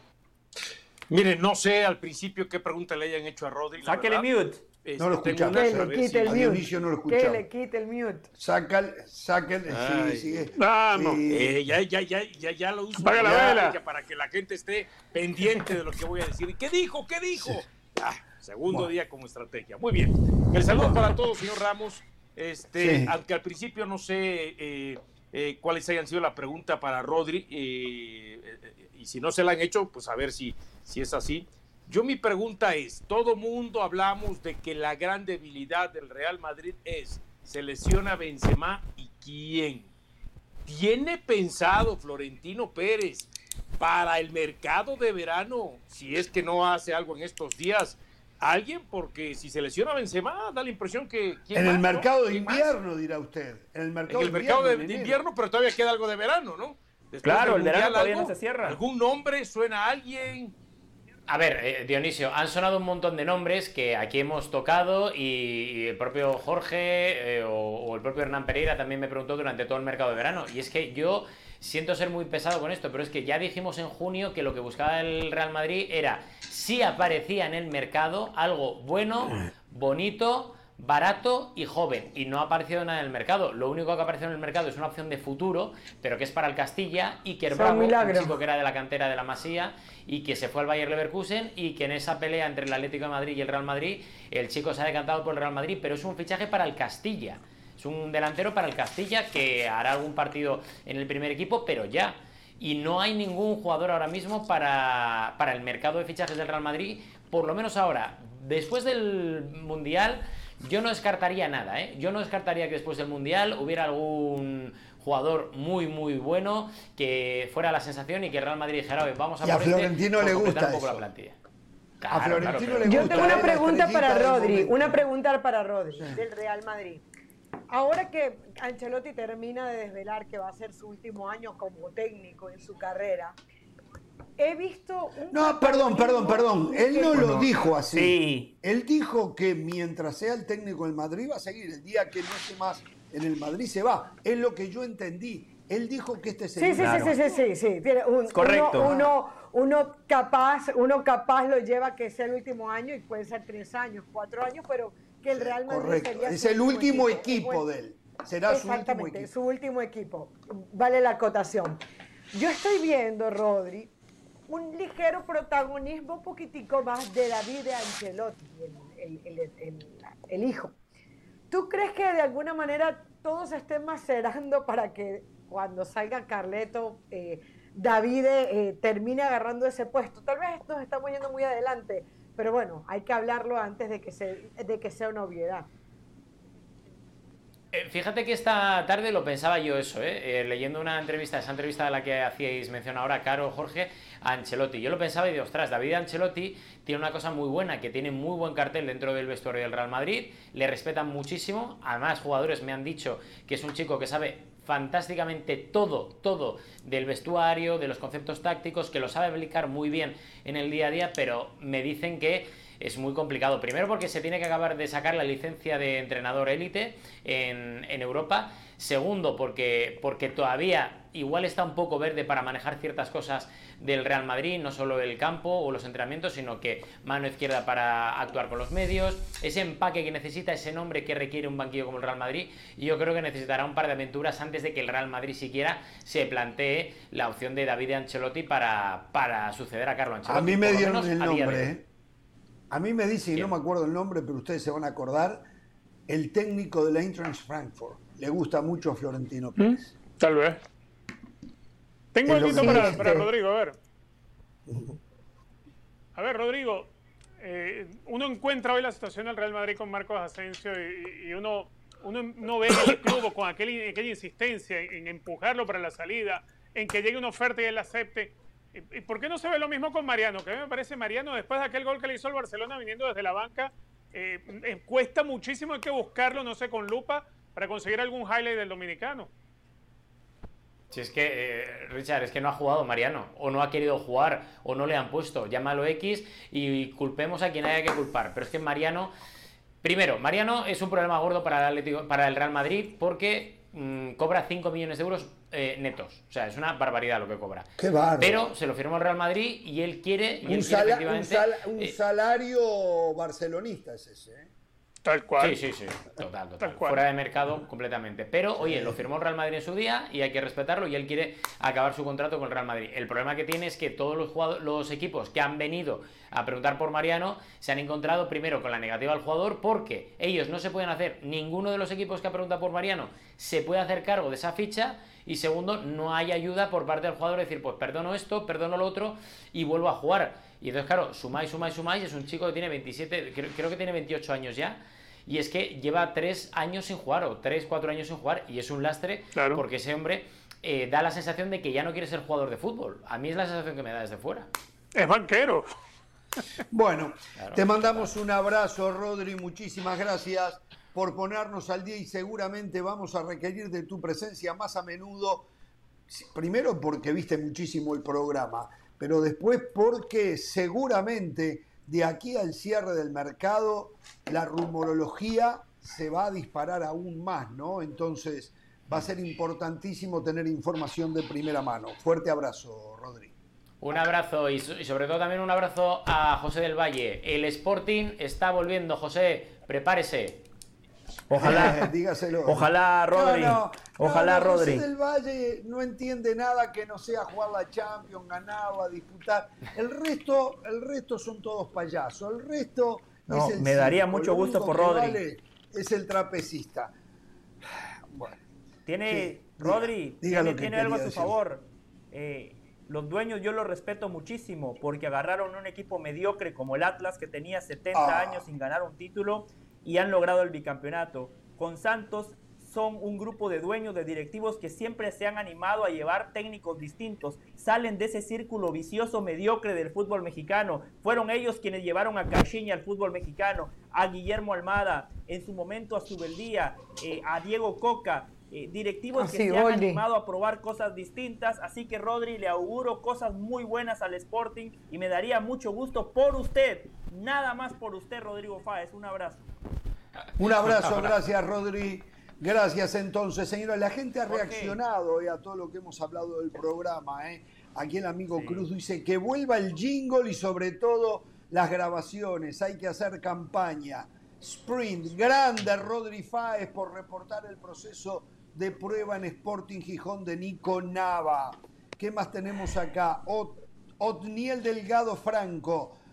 Tigre jugó domingo, así que no puede jugar el martes, sino hasta el miércoles. Y, el, y si juegan el miércoles, entonces Chivas no puede jugar el viernes. Chivas es lo que dijimos, gracias. Martes versus Tigres para después jugar viernes. Ya lo explicó. No, lo que pasa es que no quisieron. Podían haber jugado el sábado. Podían haber el, jugado sábado. el sábado. El viernes no podían jugar, pero el Exacto. pero por el viernes botanero. Jorge, eh, lo de Casemiro, esta mañana lo expliqué en esa sí punto. Hay que tratar de recuperar un podcast que de lunes, martes, jueves y viernes se cae a pedazos. Pero el miércoles subimos los ratings y por eso mantenemos el promedio. Mire, dos cosas muy breves, muy breves. Lo de Casemiro, desde el punto de vista deportivo, no tiene sentido ni para el Real Madrid ni para Casemiro. El Real Madrid no tiene un futbolista con esas características. Casemiro es amo y señor es el ancla de esa mitad de la cancha que nos ha maravillado durante los últimos 10 años.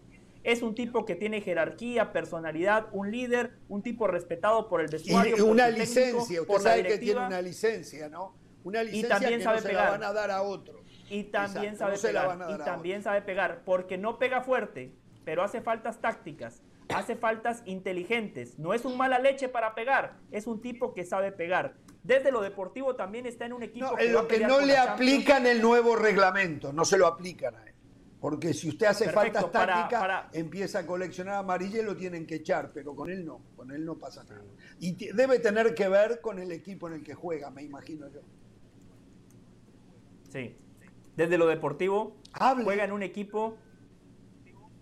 Sí, sí, sí. Lo que pasa es que usted me corta el juego constantemente, así es difícil terminar una idea. Desde lo deportivo juega en un equipo que va a disputar la Champions y que puede pelear por ganarla nuevamente. Es favorito para ganar la liga. Desde lo deportivo iría a un equipo que tiene un vestidor en llamas, un equipo que tiene cero chances de jugar la Premier, que no va a jugar la Champions, que va a jugar la UEFA Europa League. Ahora, desde lo económico ahí el panorama cambia. Para Casemiro ya lo explicó muy bien Rodrigo. Tiene 30 años, en febrero va a cumplir 31. Este puede ser el último gran contrato que firme en su carrera como profesional. Casemiro que fuera de la cancha ha emprendido sus propias empresas. El tipo es un negociante. Entonces cualquier negociante necesita una inyección económica para mantener esas empresas a flote. Sería una gran oportunidad para Casemiro. Para el Real Madrid, para el Real Madrid también sería una gran oportunidad de mercado. Usted, Jorge, que nada más le cuenta las malas a Florentino, le recuerdo a usted y al mundo, a Casemiro lo ficharon por 6 millones de euros. Si lo venden al Manchester United, no lo venderían por menos de 50 millones de euros. Sería una plusvalía importantísima, impresionante para el Real Madrid. Y solo hay un aspecto donde no coincido con Rodrigo Fáez. Para mí la decisión final no pasa por Ancelotti, pasa por Casemiro.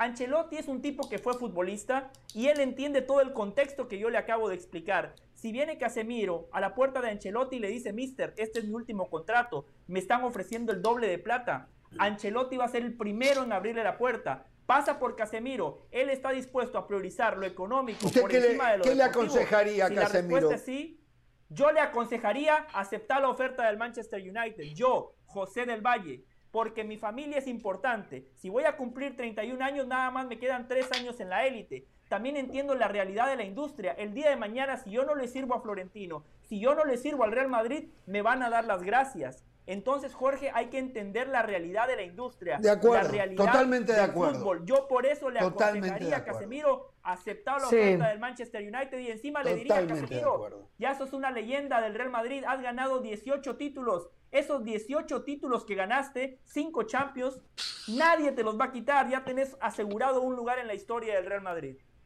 Y otra cosa, veríamos qué tan acertado estuvo Florentino en pagar 80 millones de euros, aunque hay algo injusto en todo eso. Eh, con Chaumení se van a acelerar los tiempos y a veces eso termina siendo contraproducente, pero no significa que el el muchacho si se cumple con los tiempos que habrán calculado en el momento que lo contrataron, eh, no llegara a niveles altísimos. Y de repente igual llega, de repente igual llega. Hay un riesgo. Bueno, y los tiempos se han acelerado. De entrada del partido anterior, el último, el fin de semana, Chaumení y Camavinga. Cuando antes por lo menos era o Cross y Modric con Camavinga si le daban chances y no jugaba Casimiro. O Modric y Casimiro este, a ver si con algún otro jugador, pero ya se están acelerando. Valverde. Saben que lo de Modric es un año más, da la impresión sobre todo, pero Modric sigue siendo un jugador que entró en la segunda mitad, le dio una muy buena movilidad al Real Madrid, le dio espacio, le dio ritmo y, bueno, hizo el, mejor el trabajo que Camavinga, pero que Camavinga y Chomení los van a acelerar para que se vayan metiendo en la dinámica, en lo que representa vestir la camisa del Madrid y en lo que significa el Madrid, pues por supuesto que así va a ser, porque yo Valverde prácticamente lo veo ya como un titular, ya sea que lo retrasen o lo pongan como este un extremo por derecha. Yo, yo no, yo no estoy de acuerdo una muestra, solamente para agregar algo a lo del tema de Chomení. Esa es una muestra de que el Real Madrid repagó a Chomení. Porque un jugador por el que tú pagas 80 millones más 20 en variables, no puedes tener tanto miedo de ponerlo en la cancha. Eh, o sea, no, tienes, no, no puedes tener tanto miedo de quemarlo. Es verdad, yo estoy completamente de acuerdo con ustedes en que Chomení todavía no está para ser titular, para ser Es que son tres monstruos aquí en Quintas, Caro. Pero, pero, perdón. Son tres monstruos los que están ahí, Cross, Casimiro y Modric. Bueno, todavía que te pueden rendir perfectamente esta temporada. pero, por eso, pero, te digo, si se va Casemiro, del monto que se pagó por un jugador donde hoy no se tiene la certeza que pueda solucionar claro, porque, por ejemplo, la falta de el Barcelona pagó 50 millones por Lewandowski, pero es gol para hoy. ¿Ok? Eh, el, el, el no tiene reventa, Choumenisi. Bueno, que apenas ese gol todavía no, no ha llegado, ¿eh? Por eso voy a otro punto. El Atlético Madrid pagó 120 por Joao Félix, pero tenía la posibilidad de irlo llevando poco a poco. ¿Ok? Hoy, hoy, cuando te llega una oferta como la de Casemiro, que es muy buena, yo coincido con ustedes que tal vez sea el momento de vender a Casemiro, pues el Chamení no, no puede cubrirle las espaldas a, a, a Casemiro. Y entonces, ¿a quién terminas poniendo? Porque es muy buena la oferta del Manchester United para eh, ganar esa plata de Casemiro pero cuidado y no te sale caro porque quemas a uno por el que acabas de pagar 80 millones. Entonces, para, para, llenar el hueco de Casemiro, probablemente pierdas la plata porque pues, se vaya a dar cuenta el mundo, eh, eh, se vaya a dar cuenta el mundo de que no es un jugador de 80 millones de euros. Lo puede pagar caro el Real Madrid, la, la venta de Casemiro, porque es un jugador muy importante, pero este Real Madrid tiene crédito. Pero si Choumeni este anda bien caro, le sale un Yo sí creo, a ver, yo sí creo que el rejuvenecer la mitad de la cancha pasa por, por esa zona, ¿no? Por el, el, volante de contención y los interiores. Pero no debería arrancar por Casemiro. Eh, si obviamente se ha fijado el Manchester United en Casemiro y es de pronto tentador lo que se vaya a ofrecer, pero la, el rejuvenecimiento de esa parte de la cancha debería empezar por Cross, luego por Modric y después por Casemiro. Sí, pero no hay mercado. Yo creo que Casemiro es de los tres el que tiene más. hay mercado, Richard. Claro, pero es que que yo creo que Casemiro es el que tiene más tiempo útil todavía dentro, dentro de esa, dentro de esa ah, zona para el Real Madrid. Ahora, qué bueno que Caro aprendió del tema James, ¿no? Claro, y si comparamos por el... mira lo que pasó. Claro. Ahora lo quiere comparamos por el tema costo, por el tema costo, lo que le costó al Real Madrid y lo que, lo que podría hoy exprimirle a Casemiro, es cierto, pero es una situación a la inversa de lo que uno ve en John Félix. Ciertamente, el Atlético de Madrid pagó casi 128 millones, pero hoy el valor de John Félix, y lo pueden revisar en Transfermarkt, es de 70 millones. Es decir, el portugués, más allá de que hoy en día es más considerado por el Cholo Simeone, está costando menos de lo que le costó al Atlético de Madrid. Es decir, que cualquier oferta que se acerque a lo que le costó al Atlético de Madrid sería un buen negocio.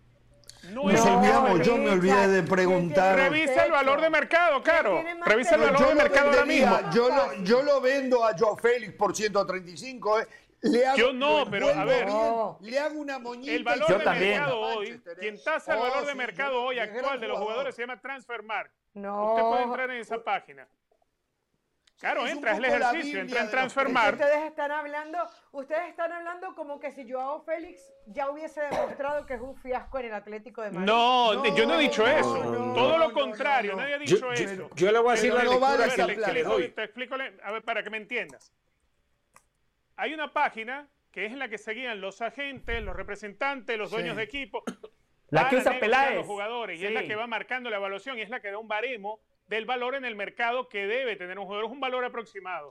Hoy en día, en ese portal que es Transfermarkt, el valor de John Félix está tasado en 70 millones. En 70 millones. Podría estar cerca de ese valor, de pronto podría valer 90 millones dentro de la actualidad de él y la actualidad del mercado. Entonces, no, es que él haya pues decrecido, todo lo contrario, no fue lo que dije. Dije que más allá que él ha evolucionado de su, en su juego dentro del Atlético de Madrid, su valor sí ha decrecido en el mercado y es una realidad. Pero es que la compra que hizo el Atlético Madrid fue pensando en el futuro.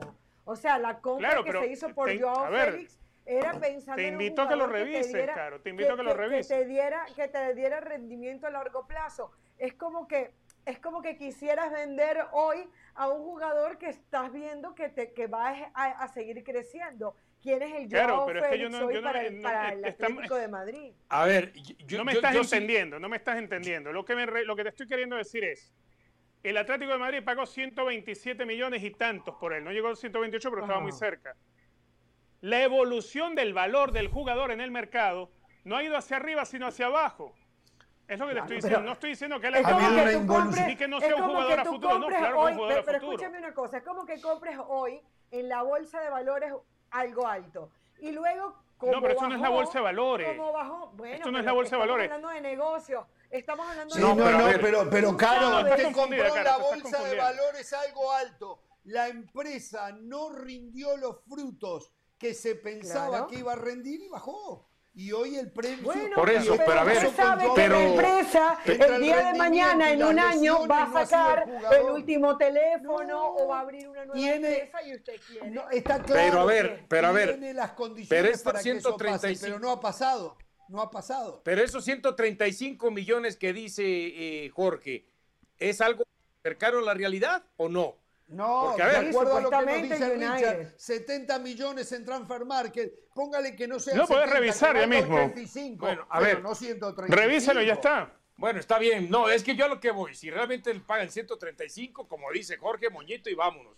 Pero yo la lectura que le doy es, yo la lectura que le doy es que al final, sean 135, sean 90, o sean 70 o 75, eh, el problema no pasa si rindió o no rindió a mí me da la impresión que mientras él esté bajo la batuta del Cholo Simeone, no le va a sacar el máximo provecho. Entonces él tendría que ir a un es otro tema. a un equipo donde quizá, donde su fútbol ese que lo llevó al Atlético de Madrid lo pueda eh, eh, eh, imprimir en la cancha y lo pueda otra vez ya eso cambió. Totalmente totalmente de acuerdo. partido. Getafe Atlético de Madrid tres asistencias de Joao Félix. ¿Por qué? Está bien. ¿cuántas, ¿cuántos partidos Porque cerró muy bien.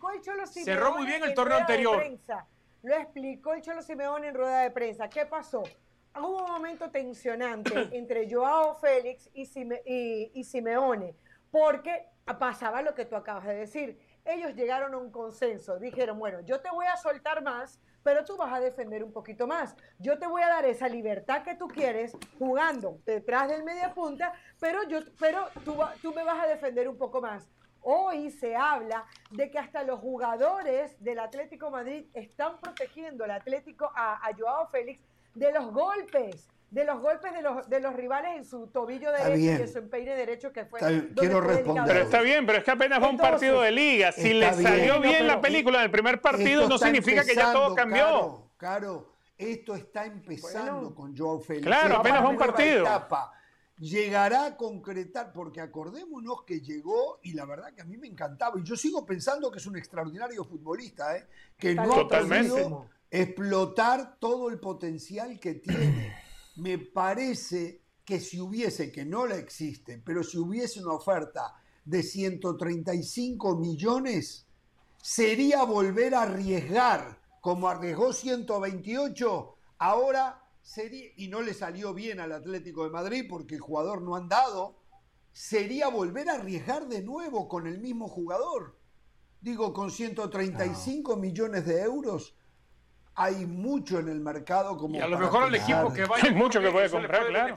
pero que es mucho Ya les dijo Bueno, Rodrigo a ver, Fáez. Ya les dijo Rodrigo Fáez. Es importante escuchar, muchachos. Rodrigo Fáez dice que esa oferta él no la ha confirmado. Eso es mentira. No, no, no. no. Por Yo creo que no no es. creo. que ustedes han dicho. Yo no Por- creo. A ver, Joao Félix es un No vale grandísimo 135. futbolista, Pero la realidad es que en el Atlético de Madrid no lo ha demostrado. Después podemos debatir Exacto. el por qué, si por Simeone, si por el estilo de, de fútbol. En la selección de Portugal tampoco lo ha demostrado. Ha pasado a ser suplente. Es suplente en el Atlético de Madrid, suplente en la selección nacional de Portugal. Sí, este fin de semana fue titular y esas dos asistencias fueron magistrales. La que le dio a Morata en el primer gol y la que le da a Griezmann, fantástico. Pero una golondrina O sea, hace ahora-. Tres. Ahora yo, Sí. Félix, ¿es el chicharito portugués o qué? No, no, no. Chicharito, Tampoco es. Chicharito. Dios No, no, no, pues es que usted siempre ha dicho, sí, de suplente.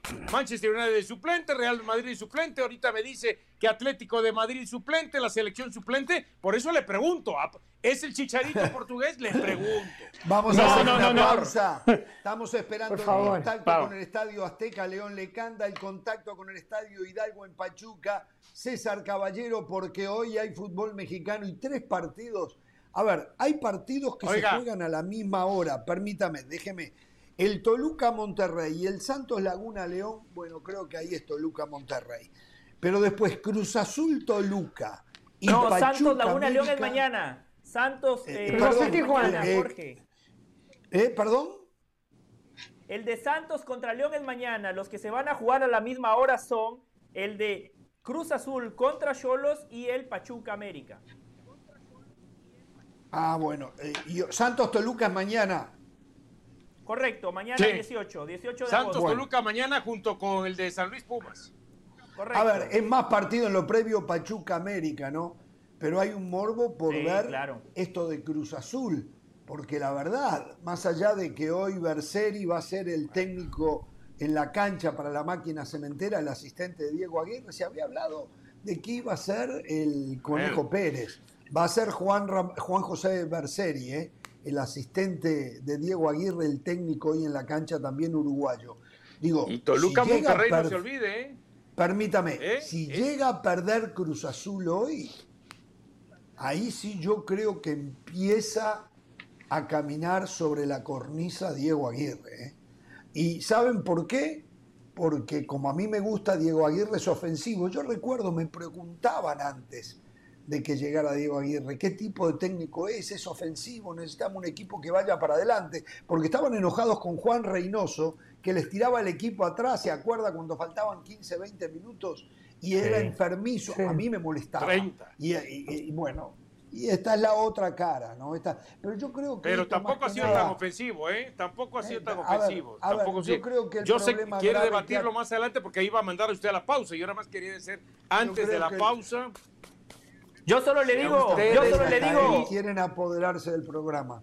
Yo creo Si a que... ustedes le dicen, "Eh, es que dice la pausa y, después se va 20 minutos de corrido. Tengo Entonces, el o es derecho a son cambiar. 20 minutos. Tengo el derecho Dígalo. a cambiar. Soy Jorge Ramos. ¿Eh? Tengo el derecho a cambiar. Sí, no, y es humano, no es perfecto y lo entiendo. Lo que pasa es que si manda usted a la pausa y no le digo lo que le voy a decir, no se Claro. genera la expectativa. No sé a ustedes. Lo que, lo que digo es ¿Qué que Cruz Azul ha tenido mucho problema defensivo por Sí. distracciones defensivas y no por trabajos defensivos, por limitaciones de sus jugadores. No se ha reforzado bien defensivamente. Vamos a ver ahora lo de Ramiro Funes Mori, ¿eh? si le rinde. El gol no significa que va a rendir. Acá lo que precisa Cruz Azul es mejorar su condición defensiva, empezando Eso, por él muy bien, Lira Jorge. y quien lo acompañe, Carlos Vaca y los del fondo. Muy bien, Jorge. Muy bien, Diego Aguirre, el único técnico uruguayo que yo he visto que no sabe defender. Solo Querétaro ha permitido más goles que Cruz Azul. Así no se puede, Diego Aguirre. por Pero, favor. pero ve Lo de usted, Aguirre usted es peor. no me caliente, mire, lo de no me caliente, lo de Aguirre- porque no es que no sabe defender, es que los defensores No sabe defender. defeccionan. Ahí está el problema, no es que no sabe, los defensores defeccionan. mire. las A ver. distracciones, Perfecto, yo le voy a decir algo. insisto, Yo le voy a en decir un algo tiro de esquina, La en un pausa. tiro libre, que el centro delantero Está rival bien. o el zaguero rival estén solo no es culpa del técnico. Es Sí, algo es de cierto. sentido Es Yo pregunto, pero yo pregunto. Espéreme, Dionisio. Solo déjeme decir algo. Solo déjeme decir algo. Lo de Aguirre es peor que lo de Cadena, porque Aguirre sí tiene un gran plantel a su disposición. A ver, yo pregunto, porque yo pienso, cuando, cuando a mí me dicen cómo va a salir Cruz Azul hoy en defensa, yo digo que desde la manera en cómo está conformada, el señor Aguirre se equivoca. ¿Y a qué me refiero? Se dice que hoy saldría Cata Domínguez por derecha, Abraham por izquierda y los centrales Escobar y Funes Mori.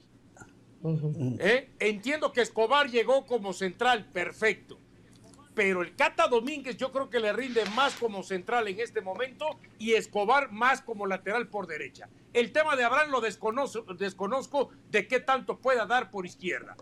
pero Abraham, Abraham ha, defeccionado en el medio, ¿eh? Ha sido ah, uno por eso. entonces digo, está bien, pues está bien, pero entonces es lo que yo digo. ¿Realmente son todos los hombres que tiene? ¿Realmente esos hombres que tiene es lo ideal? ¿Eh? es la conformación ideal, la estructura ideal de la línea de cuatro y eso depende del técnico, ¿eh? Eso depende exclusivamente del técnico. Ya seguimos, vamos a la pausa en un ratito. Bueno, antes de ir a la pausa le digo, yo no sé qué tanto creen ustedes, ustedes en el tema de los álbumes oficiales del Mundial. ¿Qué? Acaba de salir. Acaba de salir y de la selección mexicana hay 18 jugadores en ese álbum ya oficial de la Copa del Mundo. ¿Y no era tema de este programa? ¿Usted tiene algo que ver con el negocio de los álbumes? No, yo lo que le estoy diciendo es que antes de irnos a la pausa para generar la expectativa, cuando usted nos permita, podemos tirar los 18 nombres y quienes faltan más allá de la lista. Brian, Brian, eh, te puedes ir, nuestro productor se puede ir. El señor, el señor Estrada. Ah, resulta el ¿Cuál va a ser el Ahora jefe. Este Muy bien, Dionisio. Brian, empiezo a sospechar que Dionisio, por eso el programa cumple hoy 13 años, Dionisio. Muy bien. A ver, a ver. Eh, adelantándonos. Rodolfo, nos escribe Rodolfo García quienes empezaron, recuerda, el Mono Gambetta, Elmer Polanco, era refuerzo. El Kid llegó después. Antes le decíamos el Kid a José del Valle. Yo no me acuerdo. a ver, yo creo que Elmer Polanco al programa llegó después que del Valle. Usted del Valle tiene en memoria es correcto, Elmer Polanco, Elmer Polanco estaba en raza deportiva. Estaba en raza deportiva. En raza de, correcto. correcto. Por Jorge Ramos correcto. Muy bien, Rodrigo Fáez que lo, lo pone en redes sociales también. Eh, ¿Qué más? A ver, eh, dijo Marco Barajas. Ah, Marco. Ahora sí se pone bueno el programa. Ya llegó Estrada. Eh, uh, gracias, 13 años, gracias a usted. Bueno, aguante la 1050M Nueva York. Mataba en el camión a la tarde lo, mejor en fútbol. Mejor en el fútbol. Exactamente. ¿Quién más? Programa. Ah, mire lo que Según Pereira dice que le llegan más, más a él en ese punto que a usted. A ver, a ver, no, haga caso a Pereira. La verdad, el complejo tan grande que tiene el clientismo, y es más el clientismo que el hinchismo del Real Madrid eh, programa que solo sirve para criticar al Real Madrid, si no, nadie lo viera. Lo único que sabe hacer Jorge Ramos, criticar y criticar. Lo más seguro, el Barça le da peso. ok, ¿qué más? Eh, que vuelva, dice acá Cruz, que vuelva el jingle y sobre todo las grabaciones. Hay que hacer campaña. Y también nos escribe ya para ir a la pausa Abner Gamboa. Uh, lo sigo desde hace años, el mejor programa por mucho. Son la premier de los programas, nunca pierdan ese toque de educarnos y entretenimiento que nos han dado. Yo pago Disney Plus solo por ustedes, se merecen lo mejor que duren 50 años más. Yo aguantando a, Dionisio, Pereira de la Sala, a Richard Méndez y a Dionisio Estrada que viene cuando quiere. Sobre todo a Richard, que no admite su madridismo. ¡Ah! ¡Qué madridismo nada! Hacemos, la pausa, volvemos.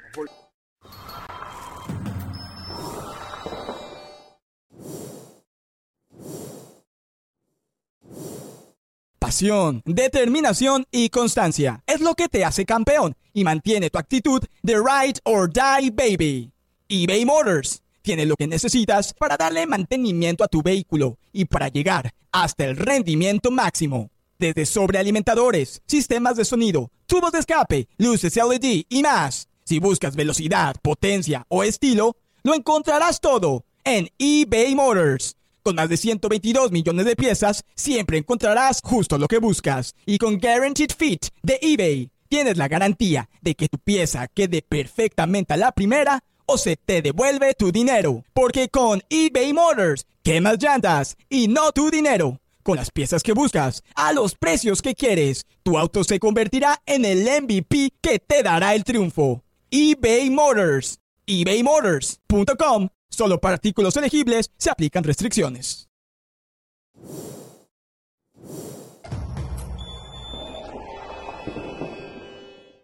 Seguimos en Jorge Ramos y su banda. Recuerden que ESPN Plus tiene todo lo mejor del mundo del deporte. Vamos ahora con otros deportes, con Sebastián Martínez Christensen que nos trae todas las novedades. Adelante, Seba. Seguimos con ustedes aquí en ESPN Plus y momento de hablar del baloncesto de la NBA, puesto que se ha dado a conocer el calendario navideño, la tradicional jornada navideña del mejor básquetbol del mundo, cinco partidos para alquilar balcones y este año no será la excepción, pero tenemos novedades porque los Memphis Grizzlies estarán haciendo su primera aparición en la historia de la franquicia en un día 25 de diciembre cuando visiten a los campeones defensores Golden State Warriors, partido que obviamente se disputará en la ciudad de San Francisco. Este duelo será una reedición, una revancha del el cruce de segunda ronda en postemporada entre Warriors y Grizzlies. Lo mismo sucederá cuando se vean las caras en ese mismo día los Boston Celtics y los Milwaukee Bucks. Ambos también, recordemos, Milwaukee no tuvo Chris Middleton aquel entonces, se vieron las caras en la segunda ronda de playoffs a la postre fue triunfo para Boston.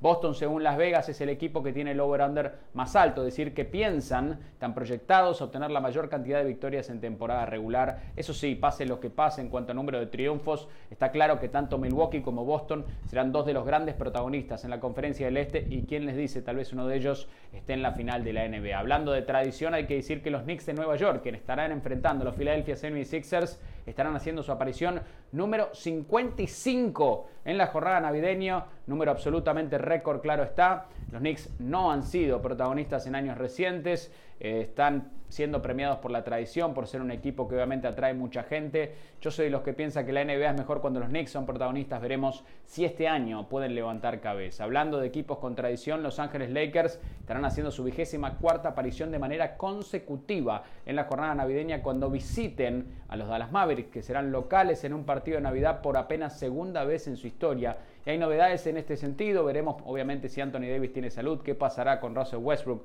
Pero si LeBron James participa de ese partido en el día de Navidad, será su partido número 17, en un 25 de diciembre, superando el récord del legendario Kobe Bryant para cerrar la jornada navideña otros dos equipos que prometen ser protagonistas en la conferencia del oeste se verán las caras. Los Phoenix Suns, que decepcionaron el año pasado en los playoffs, estarán enfrentando a los Denver Nuggets que recuperan salud del dos veces reinante MVP Nikola Jokic. Como de costumbre, una jornada navideña para alquilar balcones, pero con una salvedad. Este año tendrán que competir con tres partidos de temporada regular del fútbol americano de la NFL. Será intrigante ver cómo reaccionan los televidentes. Recuerden que la liga vive aquí en ESPN Plus este sábado. El Celta estará enfrentando al Real Madrid 4 de la tarde, horario del este, 1 de la tarde, horario del Pacífico, ya lo saben. La liga vive por las distintas plataformas de ESPN. Ahora regresamos con ustedes a Jorge Ramos y su banda.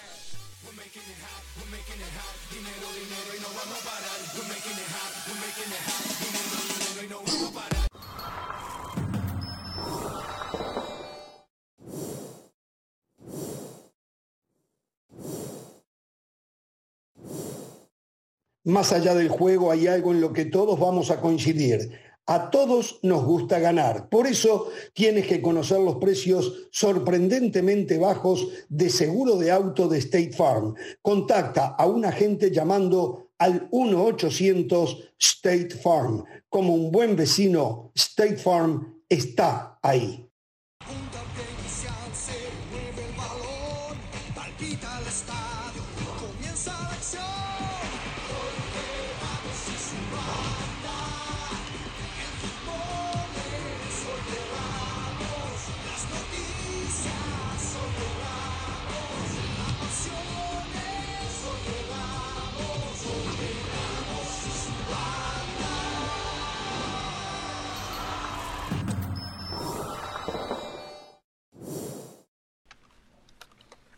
Dicen que recordar es vivir, ¿eh? Eso, eso fue el inicio de Jorge Ramos y su banda. A ver, una noticia que a mí me causa risa, me causa estupor y me causa confusión. Y es que la policía en Inglaterra de Merseyside comunicó, ustedes se acuerdan cuando Cristiano Ronaldo había perdido un partido con el Manchester United, iba caminando y un niño le alcanza o le pidió una foto, algo así. Cristiano Ronaldo le agarra el teléfono y lo tira. Bueno, esto es increíble. La policía citó a declarar a Cristiano Ronaldo, esto ya lo dijo hoy la policía, eh, por agresión con el teléfono hacia este niño. El asunto está terminado porque Cristiano Ronaldo aceptó su culpabilidad, pero esto es lo más grave de todo. Y aceptó pagar una compensación al niño. O sea, quiere decir que esto que eh, la autoridad lo veía como algo grave, ¿se arregla con plata? ¿De verdad me están diciendo eso? ¿Se arregla con plata? No lo puedo entender. No lo puedo entender. Digo, estos ingleses nunca se calentaron en un campo de fútbol. A veces, es como el que armó el VAR, el reglamento del fútbol. Nunca entraron a una cancha. No se justifica la agresión de Cristiano Ronaldo, pero se debe de entender ¿Qué tan grave fue? A lo mejor el club simplemente tendría que haber invitado al niño eh, a asistir a una práctica, estar al lado de Cristiano Ronaldo, sacarse las fotos que quisiera el niño, pero eso no se arregla con plata. Cristiano Ronaldo salió molesto por lo que sea, con las pulsaciones a un millón, porque había jugado un partido nunca supo que el niño tenía algún problema eh, y lo hacía un niño diferente. ¿Cómo lo sabía Cristiano Ronaldo? ¿Verdad? Que yo digo, la capacidad de asombro es increíble en el ser humano, ¿no? no nunca se colma. Eh, realmente a mí, a mí en lo personal me molesta, ¿no? Porque en Inglaterra eh, se trata de hacer ejemplos que en algunos casos, cuando la falta es grave, está bien que se haga, y más si son eh, gente famosa. Pero esto, por favor, por favor. Y lo grave de esto es que igual le queda en el récord para el resto de su vida a Cristiano Ronaldo, este desacato.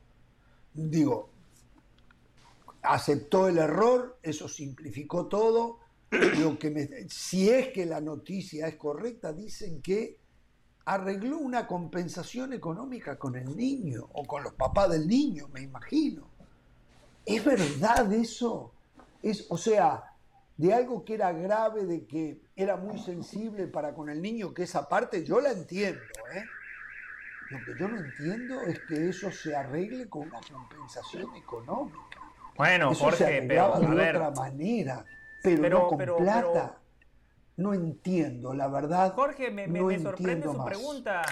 Me sorprende su pregunta. En todos los sistemas legales casi todo se arregla por plata. Justamente tratan de, de arreglarlo con plata para que no llegue a mayores. Es así, Jorge. Después podemos discutir si está bien o mal. Pero usted lo sabe, Jorge, todo se arregla con plata. Bueno, está mal. Ya se lo digo. Está mal. Ah, si lo del por supuesto que está mal, pero así son las si cosas. los padres del niño, no del niño, ¿eh? A lo mejor usted lo que dice, los padres están tratando de sacar ventaja de Cristiano Ronaldo, lo saben millonario y entonces lo que No, no, no, pero, pero ahora ya que usted Yo creo que, la policía actuó de oficio, ¿eh? Yo creo que la policía ya que usted se metió en tema no se habla Yo creo que va por ahí. de los padres. Yo creo que va por ahí. Si la policía actuó de oficio, los padres no reclamaron nada, entonces esto se arreglaba de otra manera y no con plata si es como dice la Pero si se arregló de oficio, tienes que aplicar el reglamento, Jorge. Y el reglamento a lo mejor dice de sanciones, dice eso de la plata. Bueno, está mal el Ahora, reglamento. en todo caso, hay... que sea Cristiano Ronaldo, Sí, Caro, dele. No, yo lo que creo es que no sé si es casualidad que ahora todos los dedos apunten a Cristiano Ronaldo. En yo todo, creo que los ídolos en hay todo. que, yo creo que los ídolos hay que cuidarlos. Yo no digo alcahuetearlos, ojo. Hay una diferencia entre lo que pasó, por ejemplo, en Chile con Arturo Vidal, que prácticamente se le permitía todo porque era Arturo Vidal, y otra cosa Claro. es el ensañamiento hacia un jugador que después de todo, hasta lo que nos ha mostrado, ha sido pues buen comportamiento, eh, que ha sido bueno con los niños, que ha estado, eh, si ya luego se le compró otra cosa está bien. Yo lo que creo es que no es casualidad que ahora sale lo de Cristiano Ronaldo, que si eh, recuerdan aquel episodio del niño y la plata, es decir, vamos a vender tabloides porque sí, vamos a hacer Hay como una persecución. sí el Manchester United, hay, hay una persecución hoy hacia el Manchester. United, hacia Cristiano Ronaldo y eso nunca va a ser sano. Pareciera José. ser que hay una necesidad de ver, ver, desacreditarlo José por quería todas hablar, partes. Richard, y te dejo hablar ya. Sí, sí, José sí. del Valle quería hablar. Que no nada más es porque sea Cristiano Ronaldo, se equivocó y está perfecto que pague las consecuencias. Lo que hizo Cristiano Ronaldo no se debe de hacer y él es el primero en reconocerlo. Pero ¿dónde está la sanción para todas esas personas que en este caso insultaban a Cristiano Ronaldo como insultan a muchos otros futbolistas? A todas esas personas que porque pagan un boleto para ir a la cancha sienten que tienen la autoridad de decirle cualquier cosa a los futbolistas, de faltarle el respeto a los seres humanos y para ello no hay sanción. Después, cuando el futbolista reacciona, lo cual me parece lógico porque son seres humanos, para ellos sí hay sanción. Por favor, es una hipocresía, es una doble moral. Basta ya, basta ya. Eh, el mundo del deporte tiene que copiar mucho lo que se hace en Estados Unidos. Yo voy a ver al Miami Heat y en la parte de atrás del boleto ahí claramente me dicen que si yo insulto a un jugador, puedo hasta terminar en la cárcel, me pueden revocar el, eh, el boleto, me, me- me pueden suspender por el resto de la temporada, puedo ir hasta la cárcel, pero en el mundo del fútbol somos retrógradas, el aficionado del fútbol es retrógrada, se siente que tiene todo el derecho de insultar a diestra y siniestra a los entrenadores y a los futbolistas y no debería de ser así. Bueno, Solo me hacen acordar, eh, Michel Enríquez, Marcelo Sandrín fue otro de los participantes en este programa con aquella sección de la otra cara del fútbol. El saludo. Y el para españolete también, ¿no? ¿Cómo se llamaba? Manolo, ya lo Manolo. dijimos. Manolo, Manolo. Eh, Richard. Perdón, Richard, yo lo interrumpí. tema. Sí, a ver, yo me, yo me quiero quedar con buena parte de lo que dice Caro, porque ciertamente eh, Cristiano, mm, lo estamos viendo desde antes de empezar la temporada, que si no se presentaba, el sensacionalismo de la prensa, eh, luego que si se marchó al entretiempo de un partido que no fue solo Cristiano, pero del que se habla fue de Cristiano, y fueron siete jugadores del Manchester United que aquel día abandonaron el entrenamiento. Es decir, hay una cacería de brujas contra Cristiano Ronaldo, es como una necesidad de desacreditar al portugués, es como, a ver, yo no sé si interpretarlo como una presión contra Cristiano Ronaldo, bien sea porque se vaya a ir o porque se quede y sea de, manera permanente señalado. Me pareciera ser que se está, se está acosando a alguien que, al igual que en su momento sucedió con Messi en, en París, se le empezó a acusar a Messi a- y, a, y a rebajarle su calidad de futbolista, incluso evaluándolo con apenas tres puntos. Pareciera ser que hay una necesidad de destruir a, a- a un ídolo que creo más bien han dejado no, un, no. un legado tremendo en el deporte. Un legado Yo ahí no asombroso coincido. en el fútbol de estar mano a mano luchando por ser los mejores durante más de 10 años y hoy en día esta es la forma en la que eh, se les está persiguiendo, sobre todo en el caso de Cristiano en lo más reciente, pero hay que recordar que el año pasado le tocó vivirlo a Messi, quizá no en la misma magnitud, y hoy es muy evidente con Cristiano.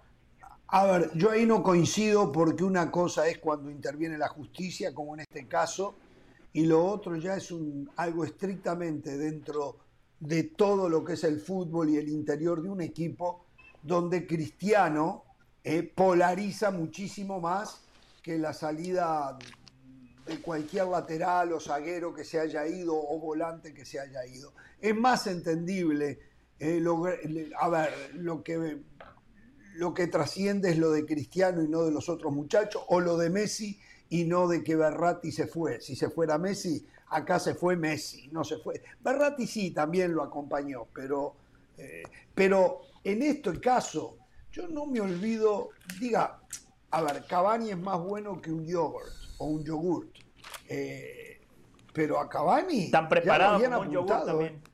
Ya, ya lo habían apuntado, ¿eh? ya lo habían apuntado. Y me preocupa lo de Darwin Núñez. ¿eh? Seguramente es un muchacho muy dócil, y no, pero que no caiga en otra, porque se lo acaba. Y estoy esperando la sanción. Le van a meter de tres a cuatro partidos a Darwin Núñez, porque en, en Inglaterra utilizan a los famosos de ejemplo para que otros no lo hagan. Eso, olvídese, le van a meter tres, cuatro partidos. Así que bueno, pero sí, a mí lo que más, de todo lo que más molesta que el informe que nos llega dice que bueno, que se cerró el caso porque Cristiano aceptó su culpabilidad, que la tuvo porque lo hizo, y arregló con una compensación económica. Eso es lo que yo no puedo entender. No lo puedo entender. ¿eh? Porque creo que habría que retribuirle al niño eh, con una actitud que tendría mucho más valor que lo económico. Claro. Que sería compartir un día en una práctica de Cristiano Ronaldo. Por ejemplo, eh, invitarlo a un almuerzo con Cristiano Ronaldo. Algo de eso. Bueno, como, como lo hizo Chicharito, como lo hizo Chicharito, ¿no? Que eh, aquí, como en muchos programas, cometemos el error de que cuando un futbolista hace algo malo, lo mencionamos pero cuando ese futbolista trata de reparar el daño, ya nadie se hace eco de la noticia porque no vende. El otro día aquí en este programa, y yo, perdón Dionisio, y yo en este programa voy a salir en defensa de Chicharito. Porque aquí se le mató. Que no es un tema menor, ¿eh? No, es un tema menor, ¿eh? ¿Perdón? Sí, sí, sí, porque yo, a ver, ¿qué comió usted, un yogur o qué? Yo no vengo aquí con una agenda para pegarle a una persona o para defender a otra. No, no, no, yo vengo aquí a decir la verdad. A ver, ese día aquí en este programa pasaron el video del Chicharito, se le satanizó, se le mató porque no le dio una autógrafo a un niño. Chicharito después explicó el porqué y dio motivos razonables. Podemos estar de acuerdo o no, pero dio sus motivos. Y dijo, estoy trabajando con mi equipo para buscar al niño. Lo localizaron finalmente. Chicharito lo invitó a una práctica, le firmó una camiseta, todos contentos. De eso, ¿quién lo reportó? Nadie porque no vende, muchachos. Y si usted lo sabía, ¿por qué no lo reportó en este programa que es el uno? Porque, si usted lo sabía, ¿por qué no lo, viene a reportar ahora? Porque fue un jueves y a mí me a, mí, a mí me ponen a, descansar los jueves. A mí me ponen a descansar los jueves y fue un jueves que se dio la noticia. Por eso. ¿Y, por, ¿Y por qué no lo mencionó el viernes? Lo hubiera mencionado el viernes. Porque se me eh. olvidó, Dionisio, disculpe. ah, bueno, porque es una... se me olvidó porque era algo bueno. Era algo bueno. Ahora, a ver, pero a ver, entiendo lo que dice Jorge, pero yo pienso que ese papel, más que las autoridades o más que el club, tiene que salir también del propio jugador. Y en este caso, y no porque Cristiano no sea un ser humano bueno, porque lo es, ya sabemos cuántas este, eh, eh, organizaciones sin fines de lucro, donde él apoya justamente sobre todo este, a la niñez, eh, sobre todo a la niñez. Y, a mí me extraña que ni siquiera de él haya salido. Y eso me lleva simplemente a darle la lectura de que Cristiano está en otras cosas. ¿eh? Que el momento, no ha sido tampoco, han sido los momentos más difíciles de Cristiano que Cristiano ha vivido. ¿eh? en, esta situación. Y creo que tiene su cabeza en otras cosas. Si la y tiene este derecho a cometer errores. Claro, pero si la tuviera acomodada, lo más seguro es que el mismo Cristiano agarra y dice, a ver, a ver, ¿cuánto hay que pagar esto? Perfecto. Pero ¿saben qué? Yo, Cristiano Ronaldo, quiero acercarme al niño, quiero invitarle a esto, a aquello, a el otro. Pero no, no, es así. Ahora también, ojo, se nos está haciendo muy fácil a los medios de que, ok, cuando el jugador está en plenitud, prácticamente todo es bonito, todo es bello, vamos a hablar, ah, echarle flores, elogios, todo. Cuando el jugador va de salida, y lo digo por los dos, ¿eh? Lo digo tanto por Messi como por Cristiano. Ah, no, ya cosas buenas, hablar de ellos no nos sirve. Hay que hablar lo malo. Y si queremos tener rating, y si queremos este, generar ventas de periódicos, o si queremos generar clics en, plataformas digitales, entonces vámonos sobre lo malo. Vamos a matarnos. hay que hablar de los rendimientos como futbolista. Eso es nuestra obligación. Ah, de acuerdo. Hay que hablar de los rendimientos como futbolistas de Sí, pero a veces ni siquiera de eso, ¿eh? No, a veces ni siquiera de eso. Yo sé, yo sé, yo sé. Pero bueno, eh, lo quería. Eh, a ver, eh, señores, Philippe Moggio, el secretario general de la CONCACAF, estuvo en el país de José del Valle, estuvo en Guatemala y Ah, no, no sé Qué si bueno del. Valle tiene más detalles del porqué de la visita de Philip Moyo, pero sé que Milton Meléndez, nuestro eh, compañero, amigo, colega eh, de ESPN, de Jorge Ramos y su banda, tuvo la oportunidad de conversar con el, el hombre que está detrás del poder y es parte del poder de CONCACAF, eh, el señor Philip Moyo. Le pregunto a la producción, ¿podemos ver lo que salió de esta plática? Vamos. ¿Cómo están compañeros de ESPN? Un gusto saludarlos desde la capital guatemalteca. Me encuentro con Philip Moggio, secretario general de CONCACAF. Philip, bienvenido a Guatemala. Es un placer, es un gusto tenerlo aquí con nosotros. ¿Cómo está? Muy bien, muchas gracias. Es un placer estar en Guatemala. Un placer estar aquí en este evento que estamos haciendo de CONCACAF Access, eh, en la víspera de un, de un partido muy importante esta noche eh, de comunicaciones, entonces muy contento de estar aquí. Philip, empecemos con, con la noticia con, con la que usted abrió este evento. Eh, comenzamos con la oficialización de este premundial sub, de sub-17 para Guatemala el próximo año. Así es, es un anuncio importante para nosotros eh, poder anunciar que vamos a traer el premundial, la clasificación al, al Mundial Sub-17 de la FIFA eh, aquí a Guatemala el próximo año, en febrero. Es obviamente un torneo muy importante para nosotros, donde vamos a determinar cuáles son los cuatro equipos que representarán a CONCACAF en el Mundial de Perú eh, del próximo año. Entonces estamos muy emocionados de poder anunciar esa noticia hoy. Bueno, ya que hablamos de Mundial 2026, es el, el de Qatar ya está, ya está listo, ya está solo para que llegue el pitazo inicial. 2026, ¿cómo estamos em- empezando a esperar esta Copa del Mundo? Bueno, primero que todo hay, hay mucho que esperar ahorita en Qatar porque tenemos a cuatro equipos representándonos que esperemos que les, les vaya muy bien y nos representen bien dentro de lo que es Estados Unidos, México, Canadá y Costa Rica. Eh, mucha suerte para ellos en este, en este mundial. Y obviamente lo que se viene detrás de eso es un mundial enorme, ¿no? 48 equipos, nosotros vamos a tener seis cupos directos, dos, en- dos más de repechaje. Eh, entonces esperamos poder contar con ocho equipos, quizás uno de ellos pueda ser Guatemala, eh, representándonos eh, en este gran mundial. Y va a ser un, un mundial enorme. eh, y el trabajo que se está haciendo a nivel local con la FIFA y con todos los tres países es, es increíble. Y para nosotros a nivel regional, a nivel confederación, es cómo podemos lograr para que este mundial beneficie a toda la región. Obviamente va a beneficiar muchísimo a los tres países que son sedes, eh, pero nuestro trabajo es mucho en cómo podemos ayudar a que este mundial realmente nos ayude a nivel regional, a los 41 federaciones eh, que son parte de CONCACAF, que en cierta forma es su mundial, ¿no? porque son parte de, de esta confederación. Precisamente la pregunta obligada, ¿cuándo se puede conocer el sistema de calificación que habrá? Porque los tres obviamente van a estar directos en la Copa del Mundo. Ese, se está trabajando ese formato. Obviamente ah, hay muchas variables que hay que tomar en cuenta, ¿no? El hecho de que si tengamos tres que entran directo, eh, entonces ya no compiten en la clasificación mundialista, eh, el hecho de que son mucho más equipos eh, que, entran al mundial. Entonces hay esas variables, estamos siempre analizando cuál es el mejor formato, obviamente dentro de ese ecosistema de tres años y medio, no son cuatro, tres años y medio de competencias. También está eh, la Liga de Naciones que continúa, que estamos jugando.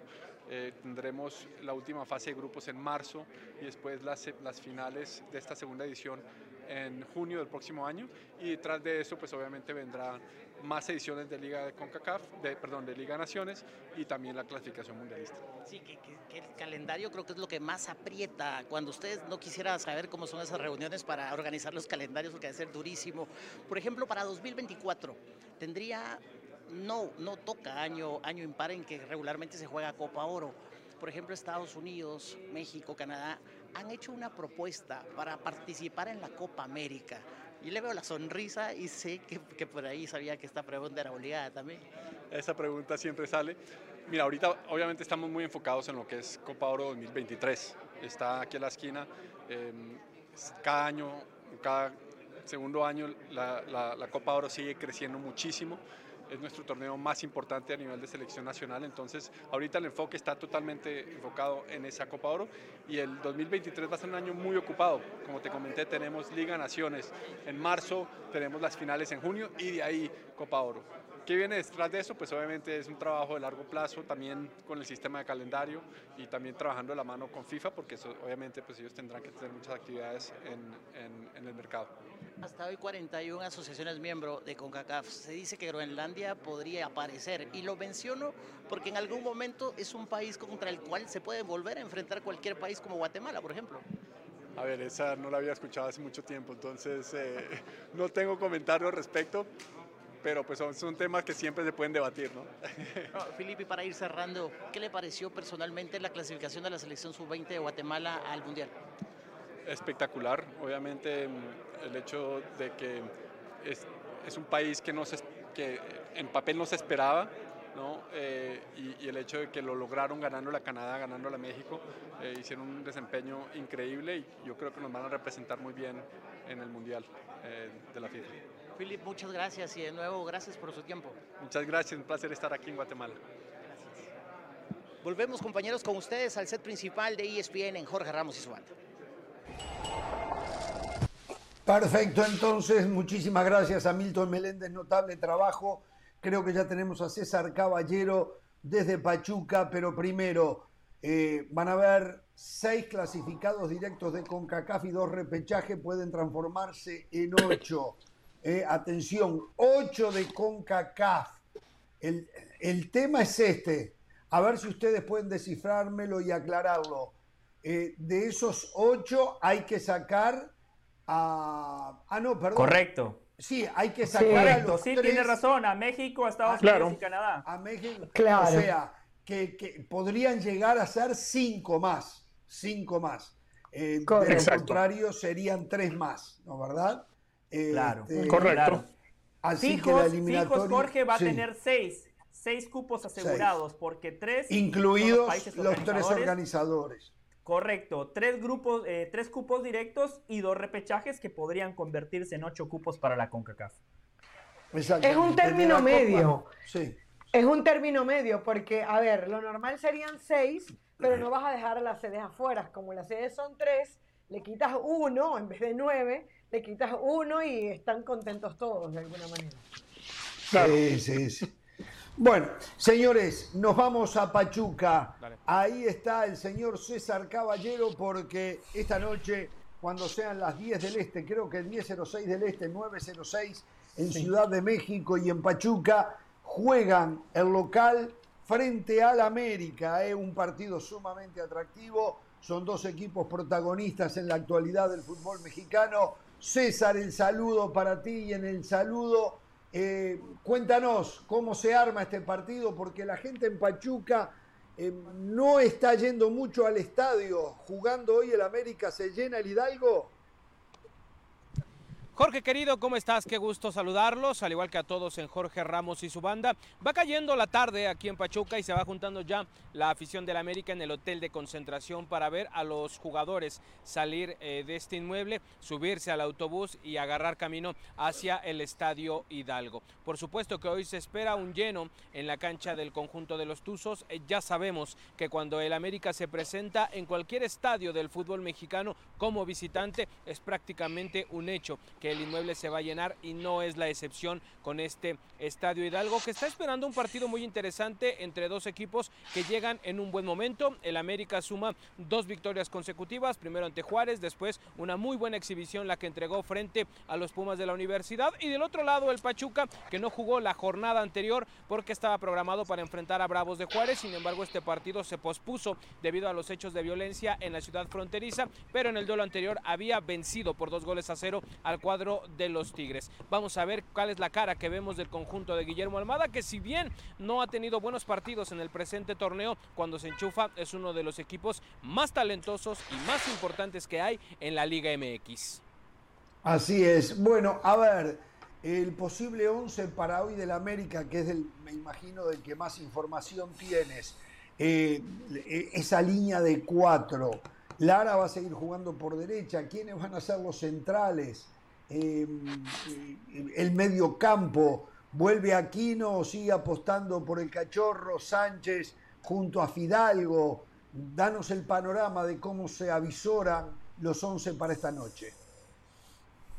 Bueno, lo que sabemos, Jorge, es que se mantendrá ese 4-4-2 que ha venido manejando Fernando Ortiz en los últimos partidos, con Henry Martín y con el cabecita Rodríguez encabezando el ataque del conjunto americanista. Se espera que el Tano repita prácticamente la misma alineación que inició el sábado por la noche en el Estadio Olímpico Universitario. Quizás la única duda que podría haber es el tema de Sebastián Cáceres. El uruguayo dejó el partido ante los universitarios por algunos problemas musculares. Sin embargo, si pudo entrenar el martes, que fue el último día de preparación, realizó el viaje, está concentrado con sus compañeros acá en Pachuca y tiene posibilidades de saltar al terreno de juego. De ahí en fuera, el Tano estaría conservando el, el mismo equipo, con Ochoa en la portería, con Lara, con Araujo, con Cáceres y de no estar Cáceres, seguramente Bruno Valdés, después Luis Fuentes por la lateral izquierda, en el medio campo se mantendría Richard Sánchez acompañando a Álvaro Fidalgo y en la zona de adelante Alejandro Sendejas, Diego Valdés y los ya mencionados Henry Martín y Cabecita Rodríguez. Diego Valdés juega incómodo, recostado muy por la izquierda, me parece a mí. A mí me gusta jugar con mayor soltura, arrancar de, repente. Pero contra Pumas lo vi más por el centro, Jorge. Mejoró. Contra Pumas lo vi más por el centro.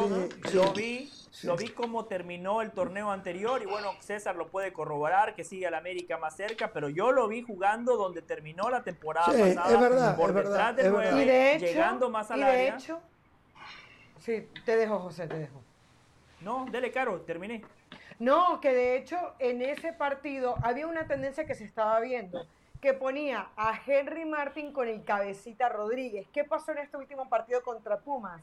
Al cabecita lo tiró más por la izquierda, que se vio mucho más cómodo, dejó el espacio para que Sendejas estuviera ahí y pasó lo que acaba de comentar eh, del Valle. Un, un Valdés que estuvo acompañando incluso más a Henry Martin que el mismo cabecita en otros partidos. Eso le, le funcionó muy bien. Es a que Ortiz. ahora, Val- sí, es que Valdés nunca jugó en Santos por izquierda, siempre jugaba o por, eh, ¿cómo se llama? O como medio medio. centro ofensivo, o atrás del 9, o Claro. recostado por derecha. ¿eh? Nunca jugó por izquierda. César, Sí, totalmente, tienen toda la razón. La verdad es que Diego Valdés no está cómodo jugando de fijo en ese lado izquierdo. Tuvimos la oportunidad de platicar algunos minutos con él después de la conferencia de prensa que ofreció ayer en el Club América y nos decía que algo que les pidió el Tano es que si bien no va a jugar clavado por ese lado izquierdo, le pidió ser inteligente junto con Cabecita Rodríguez y que ocuparan los espacios cuando veían que podían hacerlo. La verdad es que Diego tiene una tendencia natural a jugar como medio punta detrás del centro delantero, es donde mejor lo hace, es donde mejor se ve y generalmente él trata de buscar esa zona porque siente más cómoda esa zona del campo. Del otro lado está Cabecita Rodríguez, que si bien es un delantero que le gusta jugar como segunda punta, conoce perfectamente el jugar por el lado izquierdo, arrancar desde esa posición y le ha pedido el Tano que se ponga o se organice en el terreno de juego con Diego para que ocupen el espacio cuando sea necesario lo haga uno, cuando sea necesario lo haga el otro y parece que vimos más cómodos a ambos futbolistas jugando de esta manera. Seguramente vamos a ver algo muy similar esta noche. El Tan Ortiz está tratando de ya encontrar una alineación base, un equipo que podamos decir es el titular del América, aunque sabemos que se vienen muchos partidos de media semana, mucho desgaste físico y eso de alguna manera seguro orillará al Tano a hacer algunas rotaciones en algún momento, pero sí está encontrando un cuadro base, un cuadro titular y es ese que participó contra Pumas de inicio el sábado pasado. habló Guillermo Almada, se- se refirió al hecho de que se canceló a última hora el partido del sábado frente a Bravos de Juárez. Eh, ¿Fue perjudicial o le dio más descanso a los jugadores? Porque el tema es que trabajaron para llegar a ese partido en ese momento. Hoy todo está muy automatizado, eh, está muy tecnológicamente medido. Eh, eso tiene que Sí. haber sido un inconveniente. No sé si, ha- si dijo algo el técnico uruguayo. No que yo haya escuchado que Guillermo Almada haya hablado eh, puntualmente de este tema. Lo que sí te puedo decir es que estuvimos platicando con gente eh, de Pachuca y nos dicen que por supuesto pues toda la logística, eh, toda la parte de descansos, de viajes se afectó por esta situación. Hay que recordar que incluso los futbolistas que participaron en el juego de estrellas entre la Liga MX y la MLS se iban a incorporar directamente en Juárez para ese partido y ya se iban a regresar con el equipo. Al final el equipo ya no viajó. Estos jugadores tuvieron que cambiar el itinerario llegaron más tarde, los descansos son diferentes, pero que al final de cuentas no hay tanto problema. Todo esto significó días extras de descanso para el equipo, días extras para seguir apuntalándolo en lo físico y en lo futbolístico y esperan entregar una muy buena cara esta noche frente a su afición. Sabemos que los partidos contra el América siempre son especiales, generalmente siempre sacan lo mejor del equipo rival y es lo que se espera esta noche del cuadro de los Tuzos que de alguna manera sabe que una victoria en casa lo pone todavía más arriba en la tabla general con un partido pendiente y sería un gran paso rumbo a enfilar un boleto a la liguilla. Jorge, me, permite hacerle una César. ¿no? Sí. gracias Jorge. Eh, César, eh, en la liguilla, Guillermo Almada le dio un repaso táctico al Tan Ortiz, especialmente en el partido de vuelta. Pachuca borró al América y ya viene siendo algo recurrente. Pachuca es el verdugo del América. Eso se habla en el seno del América, César. Entiendo que no es una revancha porque no es una liguilla, pero el futbolista del América, el Tan Ortiz, ven a este rival como un rival especial tomando en cuenta los últimos antecedentes. ¿Cómo estás, querido José? Qué gusto saludarte. No, la verdad es que no. Y ayer lo hablábamos con Diego Valdés, él lo decía perfectamente. De entrada, lo que tú comentas no es una revancha, primero, porque no es la misma instancia, no estamos hablando de las semifinales de la Apertura 2022, entonces, desde ese punto de vista, no es una revancha. Segundo, ese tipo de, resultados que a lo mejor acompañaron al Pachuca en los últimos partidos, no los toman en cuenta al interior del América, saben que van a enfrentar a un equipo muy capaz, a un equipo que está muy bien entrenado, a un equipo que se conoce muy bien dentro del terreno de juego y que representará una prueba importante para comprobar si es que este América está en pleno eh, vuelo o si está realmente levantando el vuelo en este torneo. De ahí en fuera no es un partido especial, no es más que otro encuentro al que se tienen que enfrentar, otros tres puntos que están obligados a conseguir en un estadio que sí se les ha complicado, esa es una realidad, pero que tampoco les va tan mal en torneo regular. Entonces, eh, más allá de lo que significa el partido contra los Tuzos por sí solo, por ser parte de uno más del torneo, no hay absolutamente nada más especial. Mm. Mm. César, estaba viendo las imágenes del América llegando a Pachuca, bajándose del bus, y veo que el segundo que sale es eh, Jürgen Damm. ¿Qué ha pasado con Jürgen Damm? O sea, realmente, ¿qué, qué, se habla dentro del equipo? ¿Qué, qué, qué está aportando físicamente? ¿Cómo está? ¿Cómo estás, Caro? Qué gusto saludarte. Mira, en el tema de Jürgen, la verdad, pues es que él sabía perfectamente que él no venía a ser titular a este equipo, que el titular por esa banda derecha se llama Alejandro Sendejas. La verdad es que Sendejas ha tenido buenos partidos en estos últimos encuentros y de alguna manera pues ha cerrado la posibilidad de que Jürgen pueda aspirar a ser un titular en el equipo de Fernando Ortiz. Además, Jürgen venía de algún tiempo sin jugar activamente, entonces le costó un poco de trabajo adaptarse en el tema físico, en el tema de la altura. Ya está prácticamente al 100% a la espera de que se presente una oportunidad. Es cierto que cuando ha estado en el terreno de juego se le ha visto con muchas ganas de marcar diferencia porque él sabe perfectamente que terminando este torneo se termina también su contrato con las Águilas del América. En los últimos dos partidos no fue considerado por un golpe en el tobillo, eh, de alguna manera eh, sentía todavía dolor y prefirió el Tano no arriesgarlo, pero hoy está considerado, por eso es que realizó el viaje con el resto de sus compañeros, pero Jürgen sabe perfectamente que tiene que esperar una oportunidad, una baja de juego, o una lesión de Cendejas. Ojalá que no sea así, pero Jürgen en este momento sabe perfectamente su rol en el equipo y vamos a ver, ahora es eh, cuestión de Cendejas no perder ese lugar por la banda derecha y también a la espera de ver qué es lo que sucede con Brian Rodríguez. Esa era mi pregunta, a ver, lo de Brian Rodríguez, ya voy Richard con usted, porque estamos hablando de Jürgen Damm, pero le van a traer otro jugador que si van a pagar 6 millones de dólares, va a estar en la preferencia, por lo menos en el arranque, por encima de Jürgen Damm. Claro, él juega con los dos perfiles, puede jugar también por izquierda, pero ¿qué hacemos con el cabecita? Ahí hay un rompecabezas y también me parece a mí que se convencieron que Jürgen Damm no tiene la talla para jugar en el América, me parece a mí, ¿no? Sí, no, y además tuvo para jugar en el Atlanta United.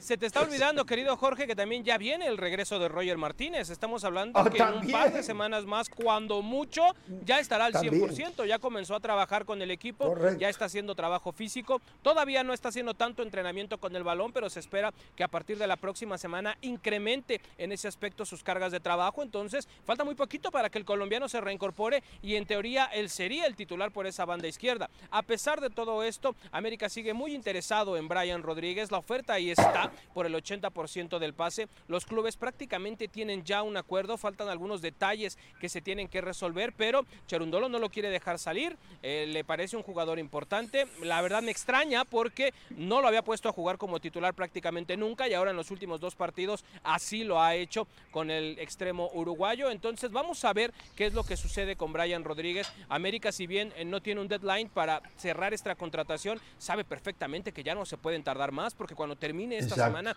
ya se habrá ido más de la mitad del torneo y entonces en lo que llega, se adapta y todo eso, ya prácticamente sería refuerzo para la liguilla. Entonces América sabe que tiene que cerrarlo lo más pronto posible. Al Tano le gusta mucho porque es polifuncional, porque puede jugar por los dos perfiles. Entonces tienen esa intención de cerrar a Brian Rodríguez. De ahí a que se dé, vamos a ver qué es lo que sucede en las próximas horas.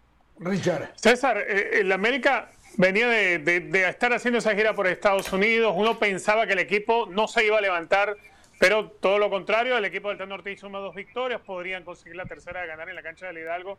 Eh, incluso vienen de ganar por goleada a Pumas. Eso le ha dado cierto crédito a, la credibilidad del, del, trabajo del Tano Ortiz. ¿Se juega parte de ese crédito en una cancha que ha sido esquiva en los últimos cinco partidos donde apenas ganaron una vez?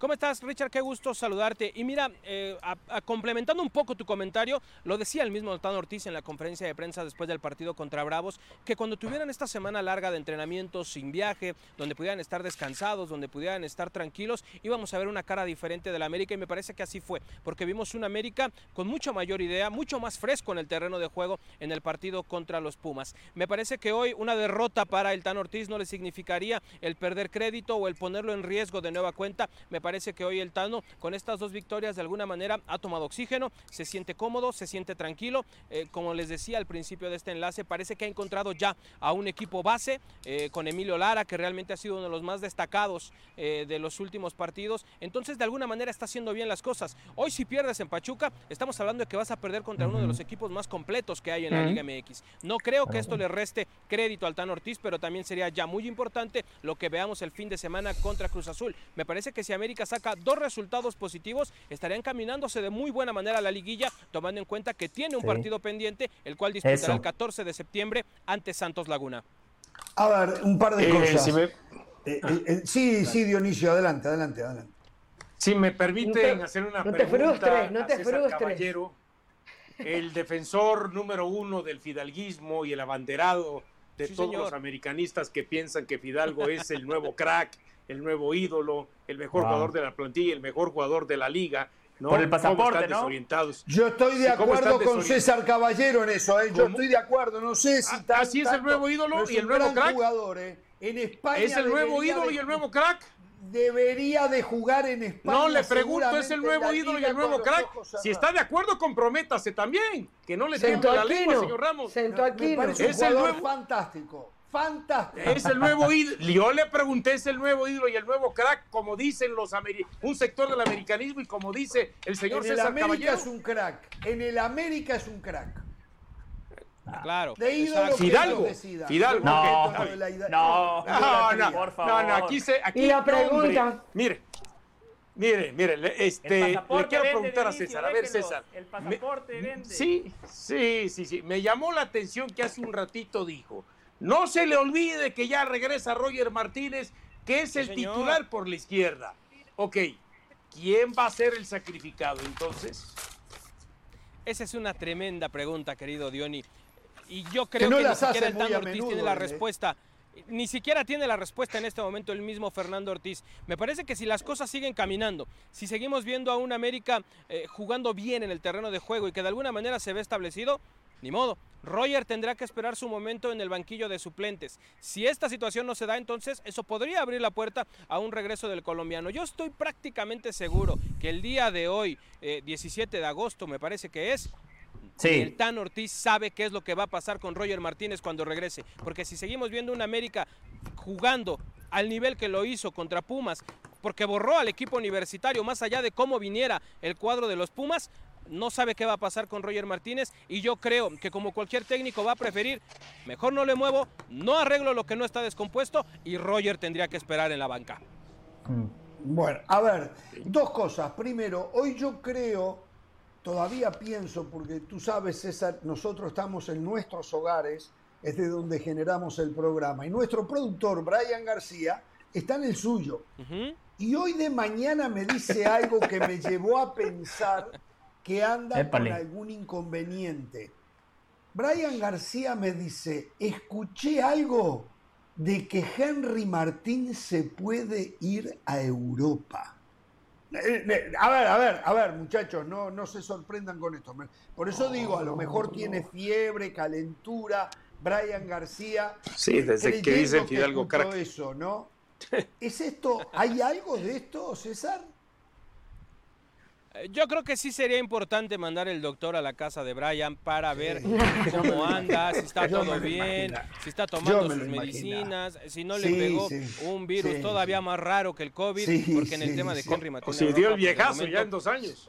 Puede ser también, eh, no hay absolutamente nada en este momento. Henry está totalmente concentrado en el América. Afortunadamente el delantero yucateco ha encontrado la portería en un momento importante porque su equipo lo necesitaba eh, derecho en el terreno de juego y lo ha venido haciendo de esta manera. También lo está haciendo a tres meses de la Copa del Mundo y por supuesto que esto de alguna manera le puede abrir la puerta de la selección mexicana. Ustedes son gente de fútbol, saben perfectamente que los delanteros son de rachas, son de momentos y si Henry está está pasando por un momento dulce, hay que aprovecharlo y eso podría abrirle la puerta para eh, viajar a Qatar 2022. En este momento no hay Europa en el panorama de Henry, solamente está la camiseta del América enfrente, él está tratando de ya establecerse como el delantero titular de las Águilas del América y si mantiene el ritmo goleador seguramente así será.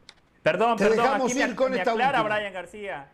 Me aclara Brian García, Jorge, que sí, se va a ir a Europa, pero de vacaciones. Y me dice Brian, como Alanis, como ah. Diego Laines, como Ah, eso sí puede ser. Ah, ah, otra historia. Ahora sí, o a Malta o a Luxemburgo. A ver, a ver, ya para. ahora sí me cuadra todo.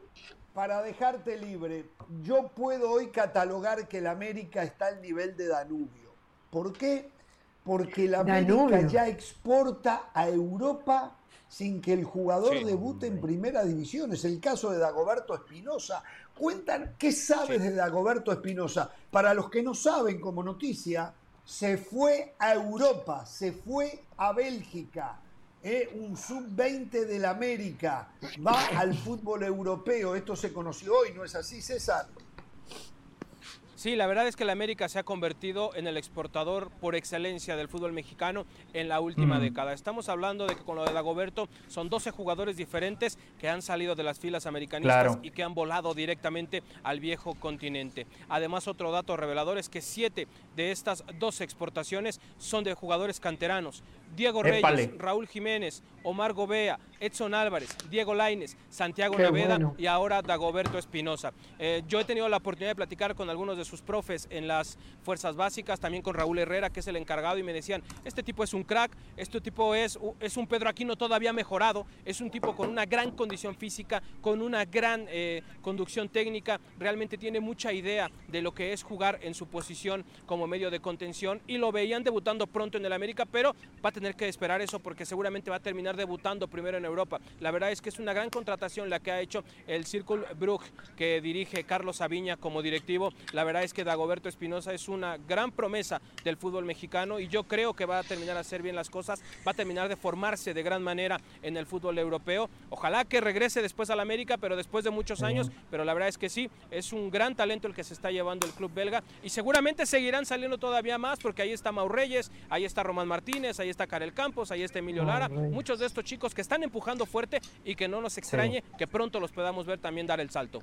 ¿Hay boletos para los 49ers en México? ¿Hay boletos para ver a los 49ers todavía, César, o no? sí, todavía, todavía hay poquitos, todavía hay poquitos. Mañana es la preventa al público en general. Se hizo ya la preventa por un banco, luego por el NFL Game Pass eh, y ya viene mañana la general. Entonces, todavía hay, hay poquitos. César, yo quiero saber, César, César, si usted dice que a nuestro productor Brian García hay que enviarle un médico, yo le pregunto, ¿de dónde sale entonces la información que el Sporting de Lisboa está interesado en Henry Martín, que pagaría 8 millones de dólares por el jugador del América y que además, y que además hasta el Betis estaría interesado? Yo pregunto, ¿no? Yo le pregunto, aunque el señor Ramos ese no sé qué de risa. Con todo el respeto para Henry eh, Martín. eh, son millones y millones de cuentas las que hay en Twitter. Cada una puede Ah. poner el disparate que quiera. Lo que sí, te puedo decir es que en Sí, este sí. momento Henry Martín no está en la órbita del Sporting, no tampoco se lo está peleando el cuadro del Betis, que ni siquiera ha podido inscribir a Andrés Guardado por temas de dinero. Entonces, no va por ahí, hermano, pero eh, no pasa nada. Yo estoy seguro que Henry todavía está en edad y tiene la oportunidad de en algún momento ir para allá. Si hace una buena Copa del Mundo, ¿por qué no pensarlo? Pero en este momento todavía no. A ver, yo los otros días les di una clase, no estaba Dionisio Estrada, se los voy a repetir. Hablé con un agente de futbolistas que tiene muchísimos ubicados en el Con fútbol una que, europeo. perdón, que se le cortó. Agente ¿No se de escuchó? futbolistas, agente Ah, de futbolistas, eh, que tiene muchos jugadores en el fútbol europeo. Y me explicaba que conseguir ubicar en Europa a un jugador de 25 años ya es sumamente Ya es difícil. difícil. Que Sí. tal vez se pueda ubicar en un equipo de un nivel medio bajo, porque no tiene casi valor de reventa. Precisa unos Claro. tres años, tres años al Claro. equipo que vaya, o dos años mínimo, y ya va a estar en los 27 o 28. Entonces, no les interesa a los Sí. europeos. Henry Martín tiene 29. A ver, seamos Sí. serios, muchachos. De verdad, No. ¿alguien puede creer que Henry... Y no está. porque juegue, sino por la edad. No, no, no le interesa a nadie eso. Henry Martín ni nadie Ya, que tenga 29 ya es un años. éxito que se consolide. No existe en que, Europa. Que sea regular marcando goles en América. Ya eso es un éxito. cor- correctamente. es algo bueno para la carrera de Henry Martín. Eso se lo dije yo a César los otros días con el tema de Jorge Sánchez. Por cierto, César, gracias por la nota en vivo que nos diste con Jorge Sánchez Sí. antes de la partida. ¿eh? Muchísimas Qué gracias, grande. Jorge, de verdad. ¿eh? Grande, de grande, de Jorge verdad. No. Bueno, Un bueno, gusto. eh, Una, una exclusiva de la banda Ah, que la compartimos con Picante. Gracias, César, a usted y a ya. Exacto, exacto. Banda. Hermano, aquí estoy para lo que se ocupe, con mucho gusto.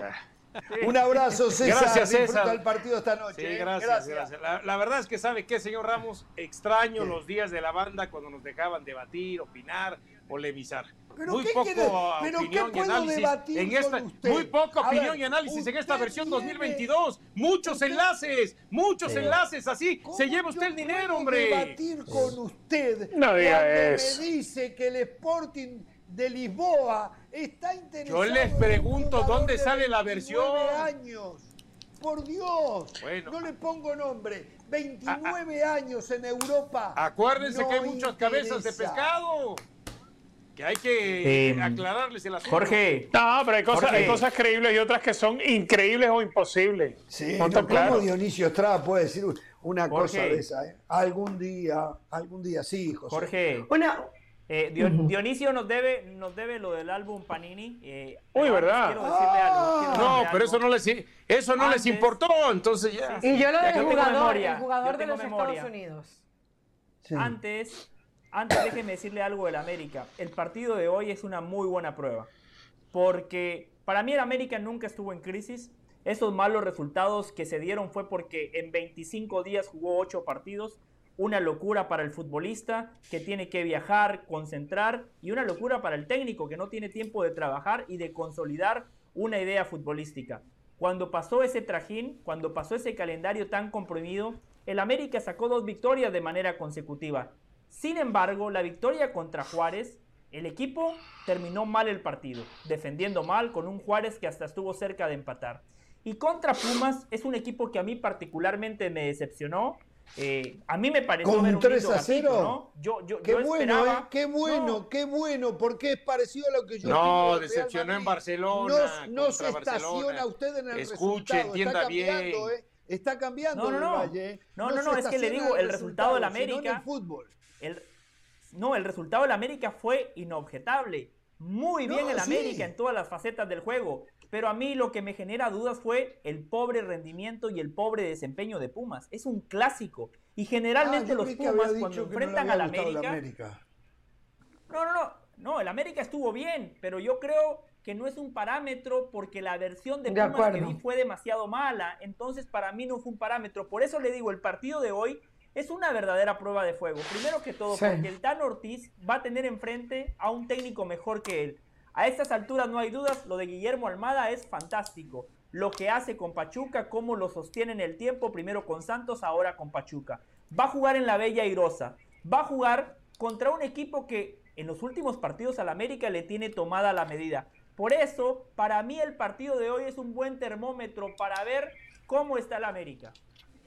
Y yo quería, yo quería justamente ir hacia eso, Jorge, pero yo lo resumiría así. Hoy el América se va a dar cuenta si realmente necesita o no a Brian Rodríguez. Porque estábamos hablando de una sobrepoblación de jugadores y creo que hasta ahora, a, ver, el América tuvo un partido eh, terrible contra Tijuana. Ya hablaba del Valle de que el 3 a 0 no podemos tomarlo como parámetro porque agarró a un Pumas abatido que todavía estaba pensando en ese 6 a 0. El otro día le gana, pero le gana a Bravos de Juárez. Y lo de Pachuca, sabemos futbolísticamente lo que este equipo es capaz de dar, más allá de los últimos empates, le ganó a Tigres 2 a 0. Entonces yo creo que hoy es el partido perfecto para que veamos y, veamos realmente para qué está este América. No, no, a partir no, A ver, discúlpeme, este señora.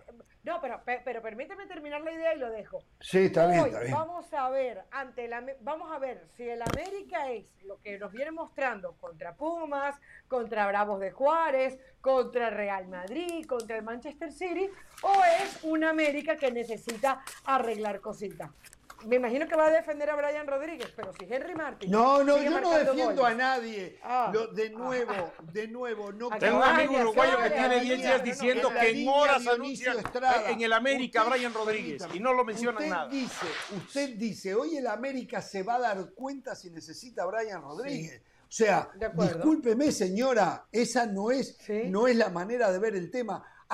ya el América decidió que lo necesita, por eso puso 6 millones de dólares arriba a la mesa. Mm. El América ya no está mm. pensando si lo necesita o no. Nosotros podemos mm. opinar si lo necesita o no, pero el América y el Tan Ortiz ya decidieron que lo necesita. Si por eso pusieron 6 millones, ¿no? Si hoy el América, si hoy el América marca un Ahora gol el América lo necesita, ¿no? No, yo no digo que lo necesita. marca un gol el cabeza. A ver, si hoy ah, el América pues está diciendo usted que sí. el América le gana dos goles por cero a Pachuca, un resultado probable, eh, con goles del Cabecita y con goles de Henry Martín. Y Diego Valdés hace un buen partido, se deja lo de siempre, muy regular, muy bueno.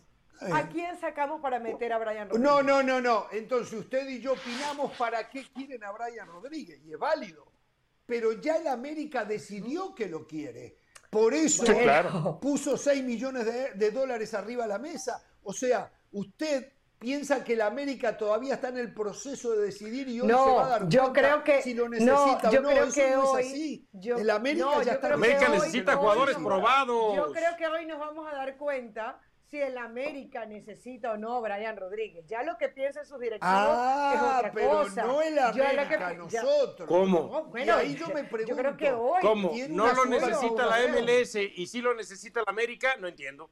Pero usted cree que lo de la América se reduce solo a eso. Entienda, Estrada, yo no estoy diciendo que la América lo necesita. No, no, yo estoy diciendo que, la América decidió que hoy en la no por eso, pero Caro dice, hoy nos vamos a dar cuenta si el América no lo necesita. Si no lo necesita ni en la MLS, pues mucho menos lo necesita la América. Ahora, que América lo quiera y que pueda tener alguna otra opción y lo que sea, perfecto. Y por eso le preguntaba a, César Caballero, el día que regrese Roger Martínez, como él dijo que era titular, entonces ¿a quién sacamos? ¿A quién vamos a sacar? Y si traes a Brian Rodríguez, entonces es, vamos a traer un jugador de 6 millones de dólares, ¿a quién vamos a sacar? Si no podemos ni siquiera mencionar a quién vamos a sacar teniendo a Roger Martínez, ¿por qué lo vamos a hacer con Brian Rodríguez? Pero es que si pagaste 6 millones de dólares por un jugador, se supone que tu intención es que sea titular, es que sea el dueño del puesto.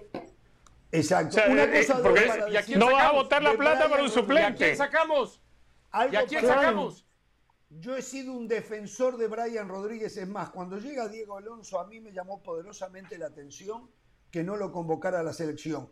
Tavares lo convocaba y era titular de la selección uruguaya y jugó de lo rescatable de la última etapa de Tavares, donde tuvo muchas críticas el equipo, de lo más rescatable y destacable era Brian Rodríguez. Pero atención a esto, Brian Rodríguez genera, es asistidor, no es goleador, ¿eh? no acostumbra a hacer goles. Que quede esto bien claro en la Entre muchos mexicanos y varios extranjeros, cualquiera puede llegar ya a la América. Desde que está Santiago Baños, cualquiera puede llegar a la América. Mire, mire, Discúlpeme, mire. señor Ramos. Mire, usted Discúlpeme, la usted viene y me vende a Brian Rodríguez como si fuera Hoy el siguiente América crack este es uruguayo en la historia. No, por favor. En el fútbol mexicano.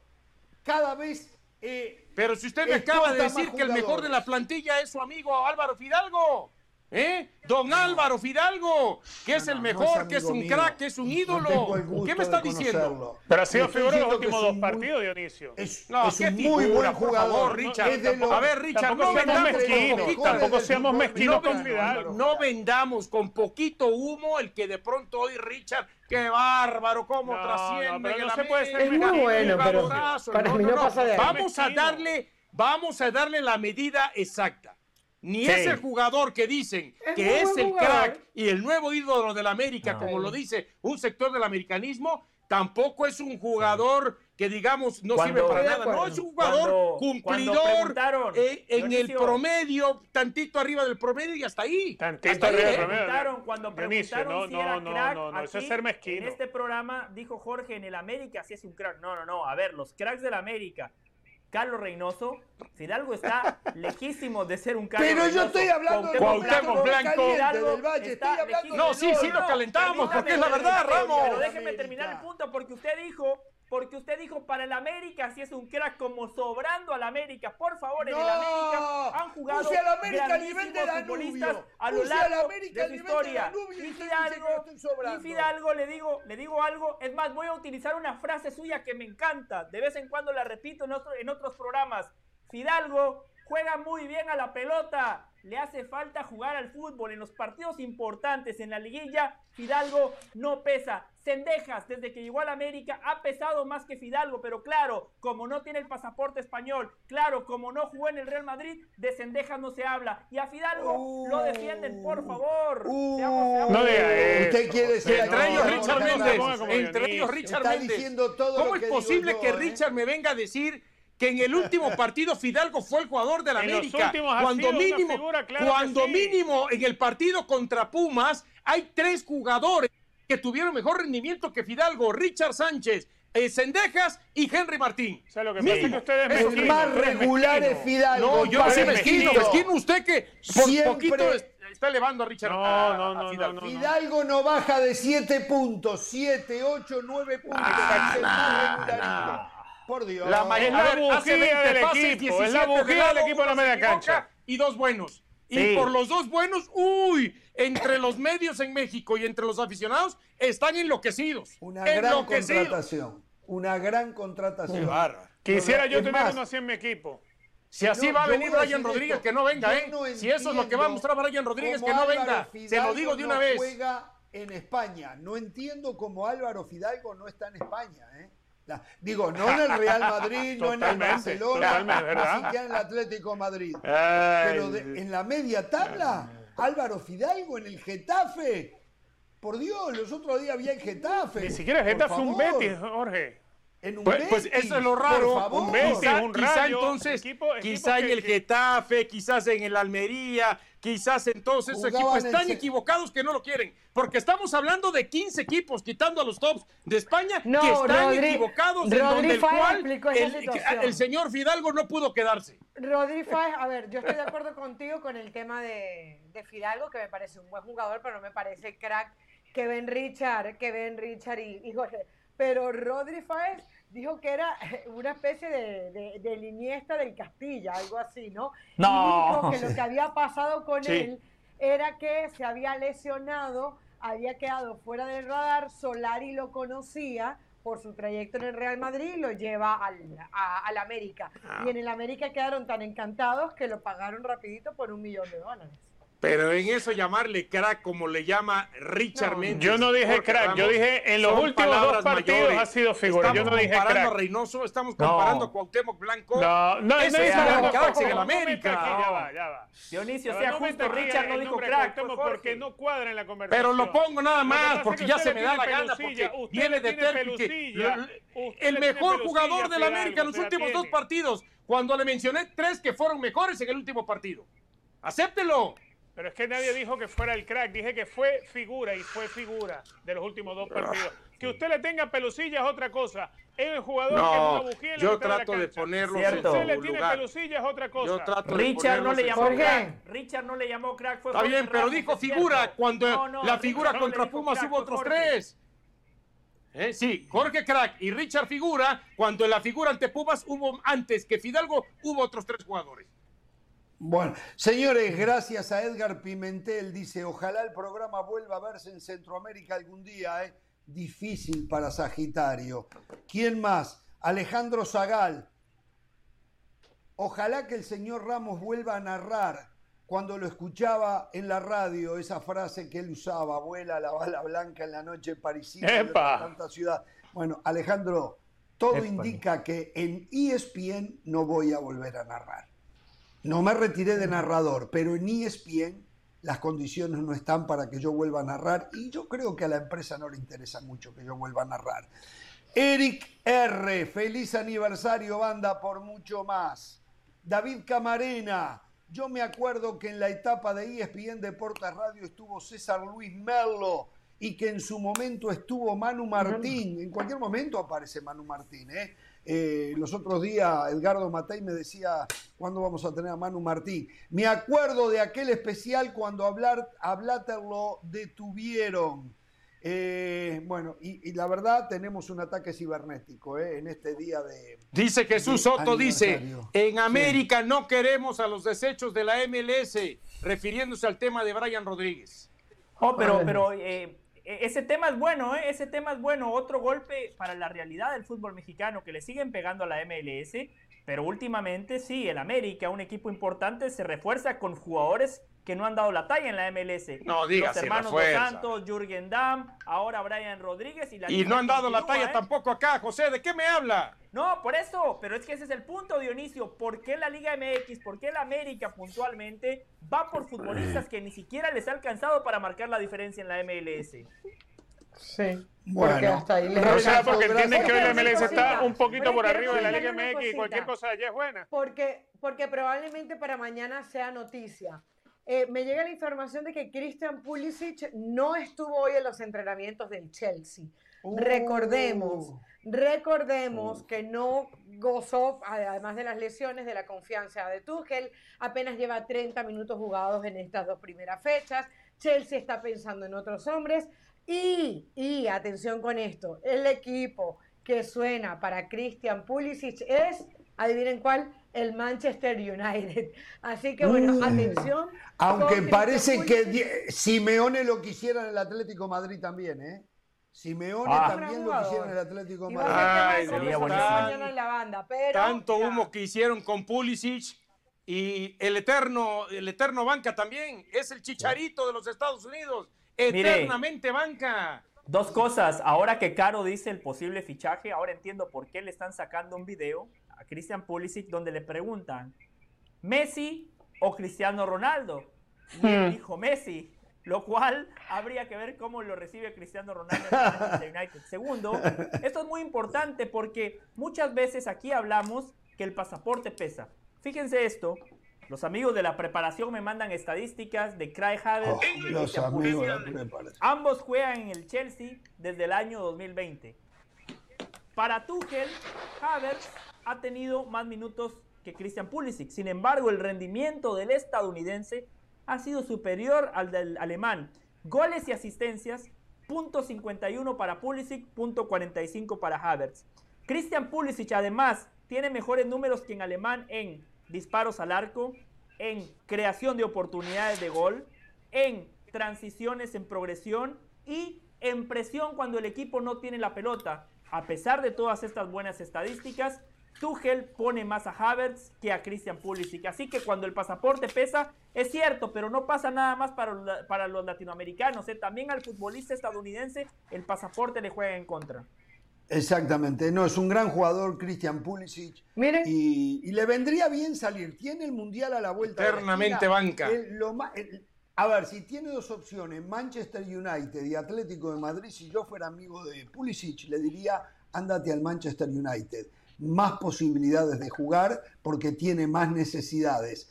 El Atlético de Madrid tuvo un muy buen arranque de liga, eh, tiene un plantel muy vasto, no le va a ser fácil hacerse un lugar allí, ¿no? Así que, en fin, muy Tanto hablan del tío y tanto presume Richard Méndez. Pulisic, banca, vámonos, para fuera del Chelsea. Ser, Sergiño Des, órale, también, fuera del Barcelona. No lo he visto. Sí, pero no va a la América. Y el que tiene, pero igual que, tiene, y el que tiene más talento, pero Dionisio, y el que tiene más talento se le ha pasado lesionado. en el caso de Reina. Eh, rápido, así me gusta ver cómo salen debajo de las alcantarillas. Cuando aquí venían y decían, uy, sí, ¿cuántos se está enviando la MLS y las academias? ¿Cuántos en Europa? Y hace sí, sí, para hacer banca, bueno. Hasta José y yo nos vamos para hacer banca. Sí, cierto. Apáguele la bubucela. Sí, vale. A ver, Carolina. Últimos nombres que han sido mezclados con el Manchester United.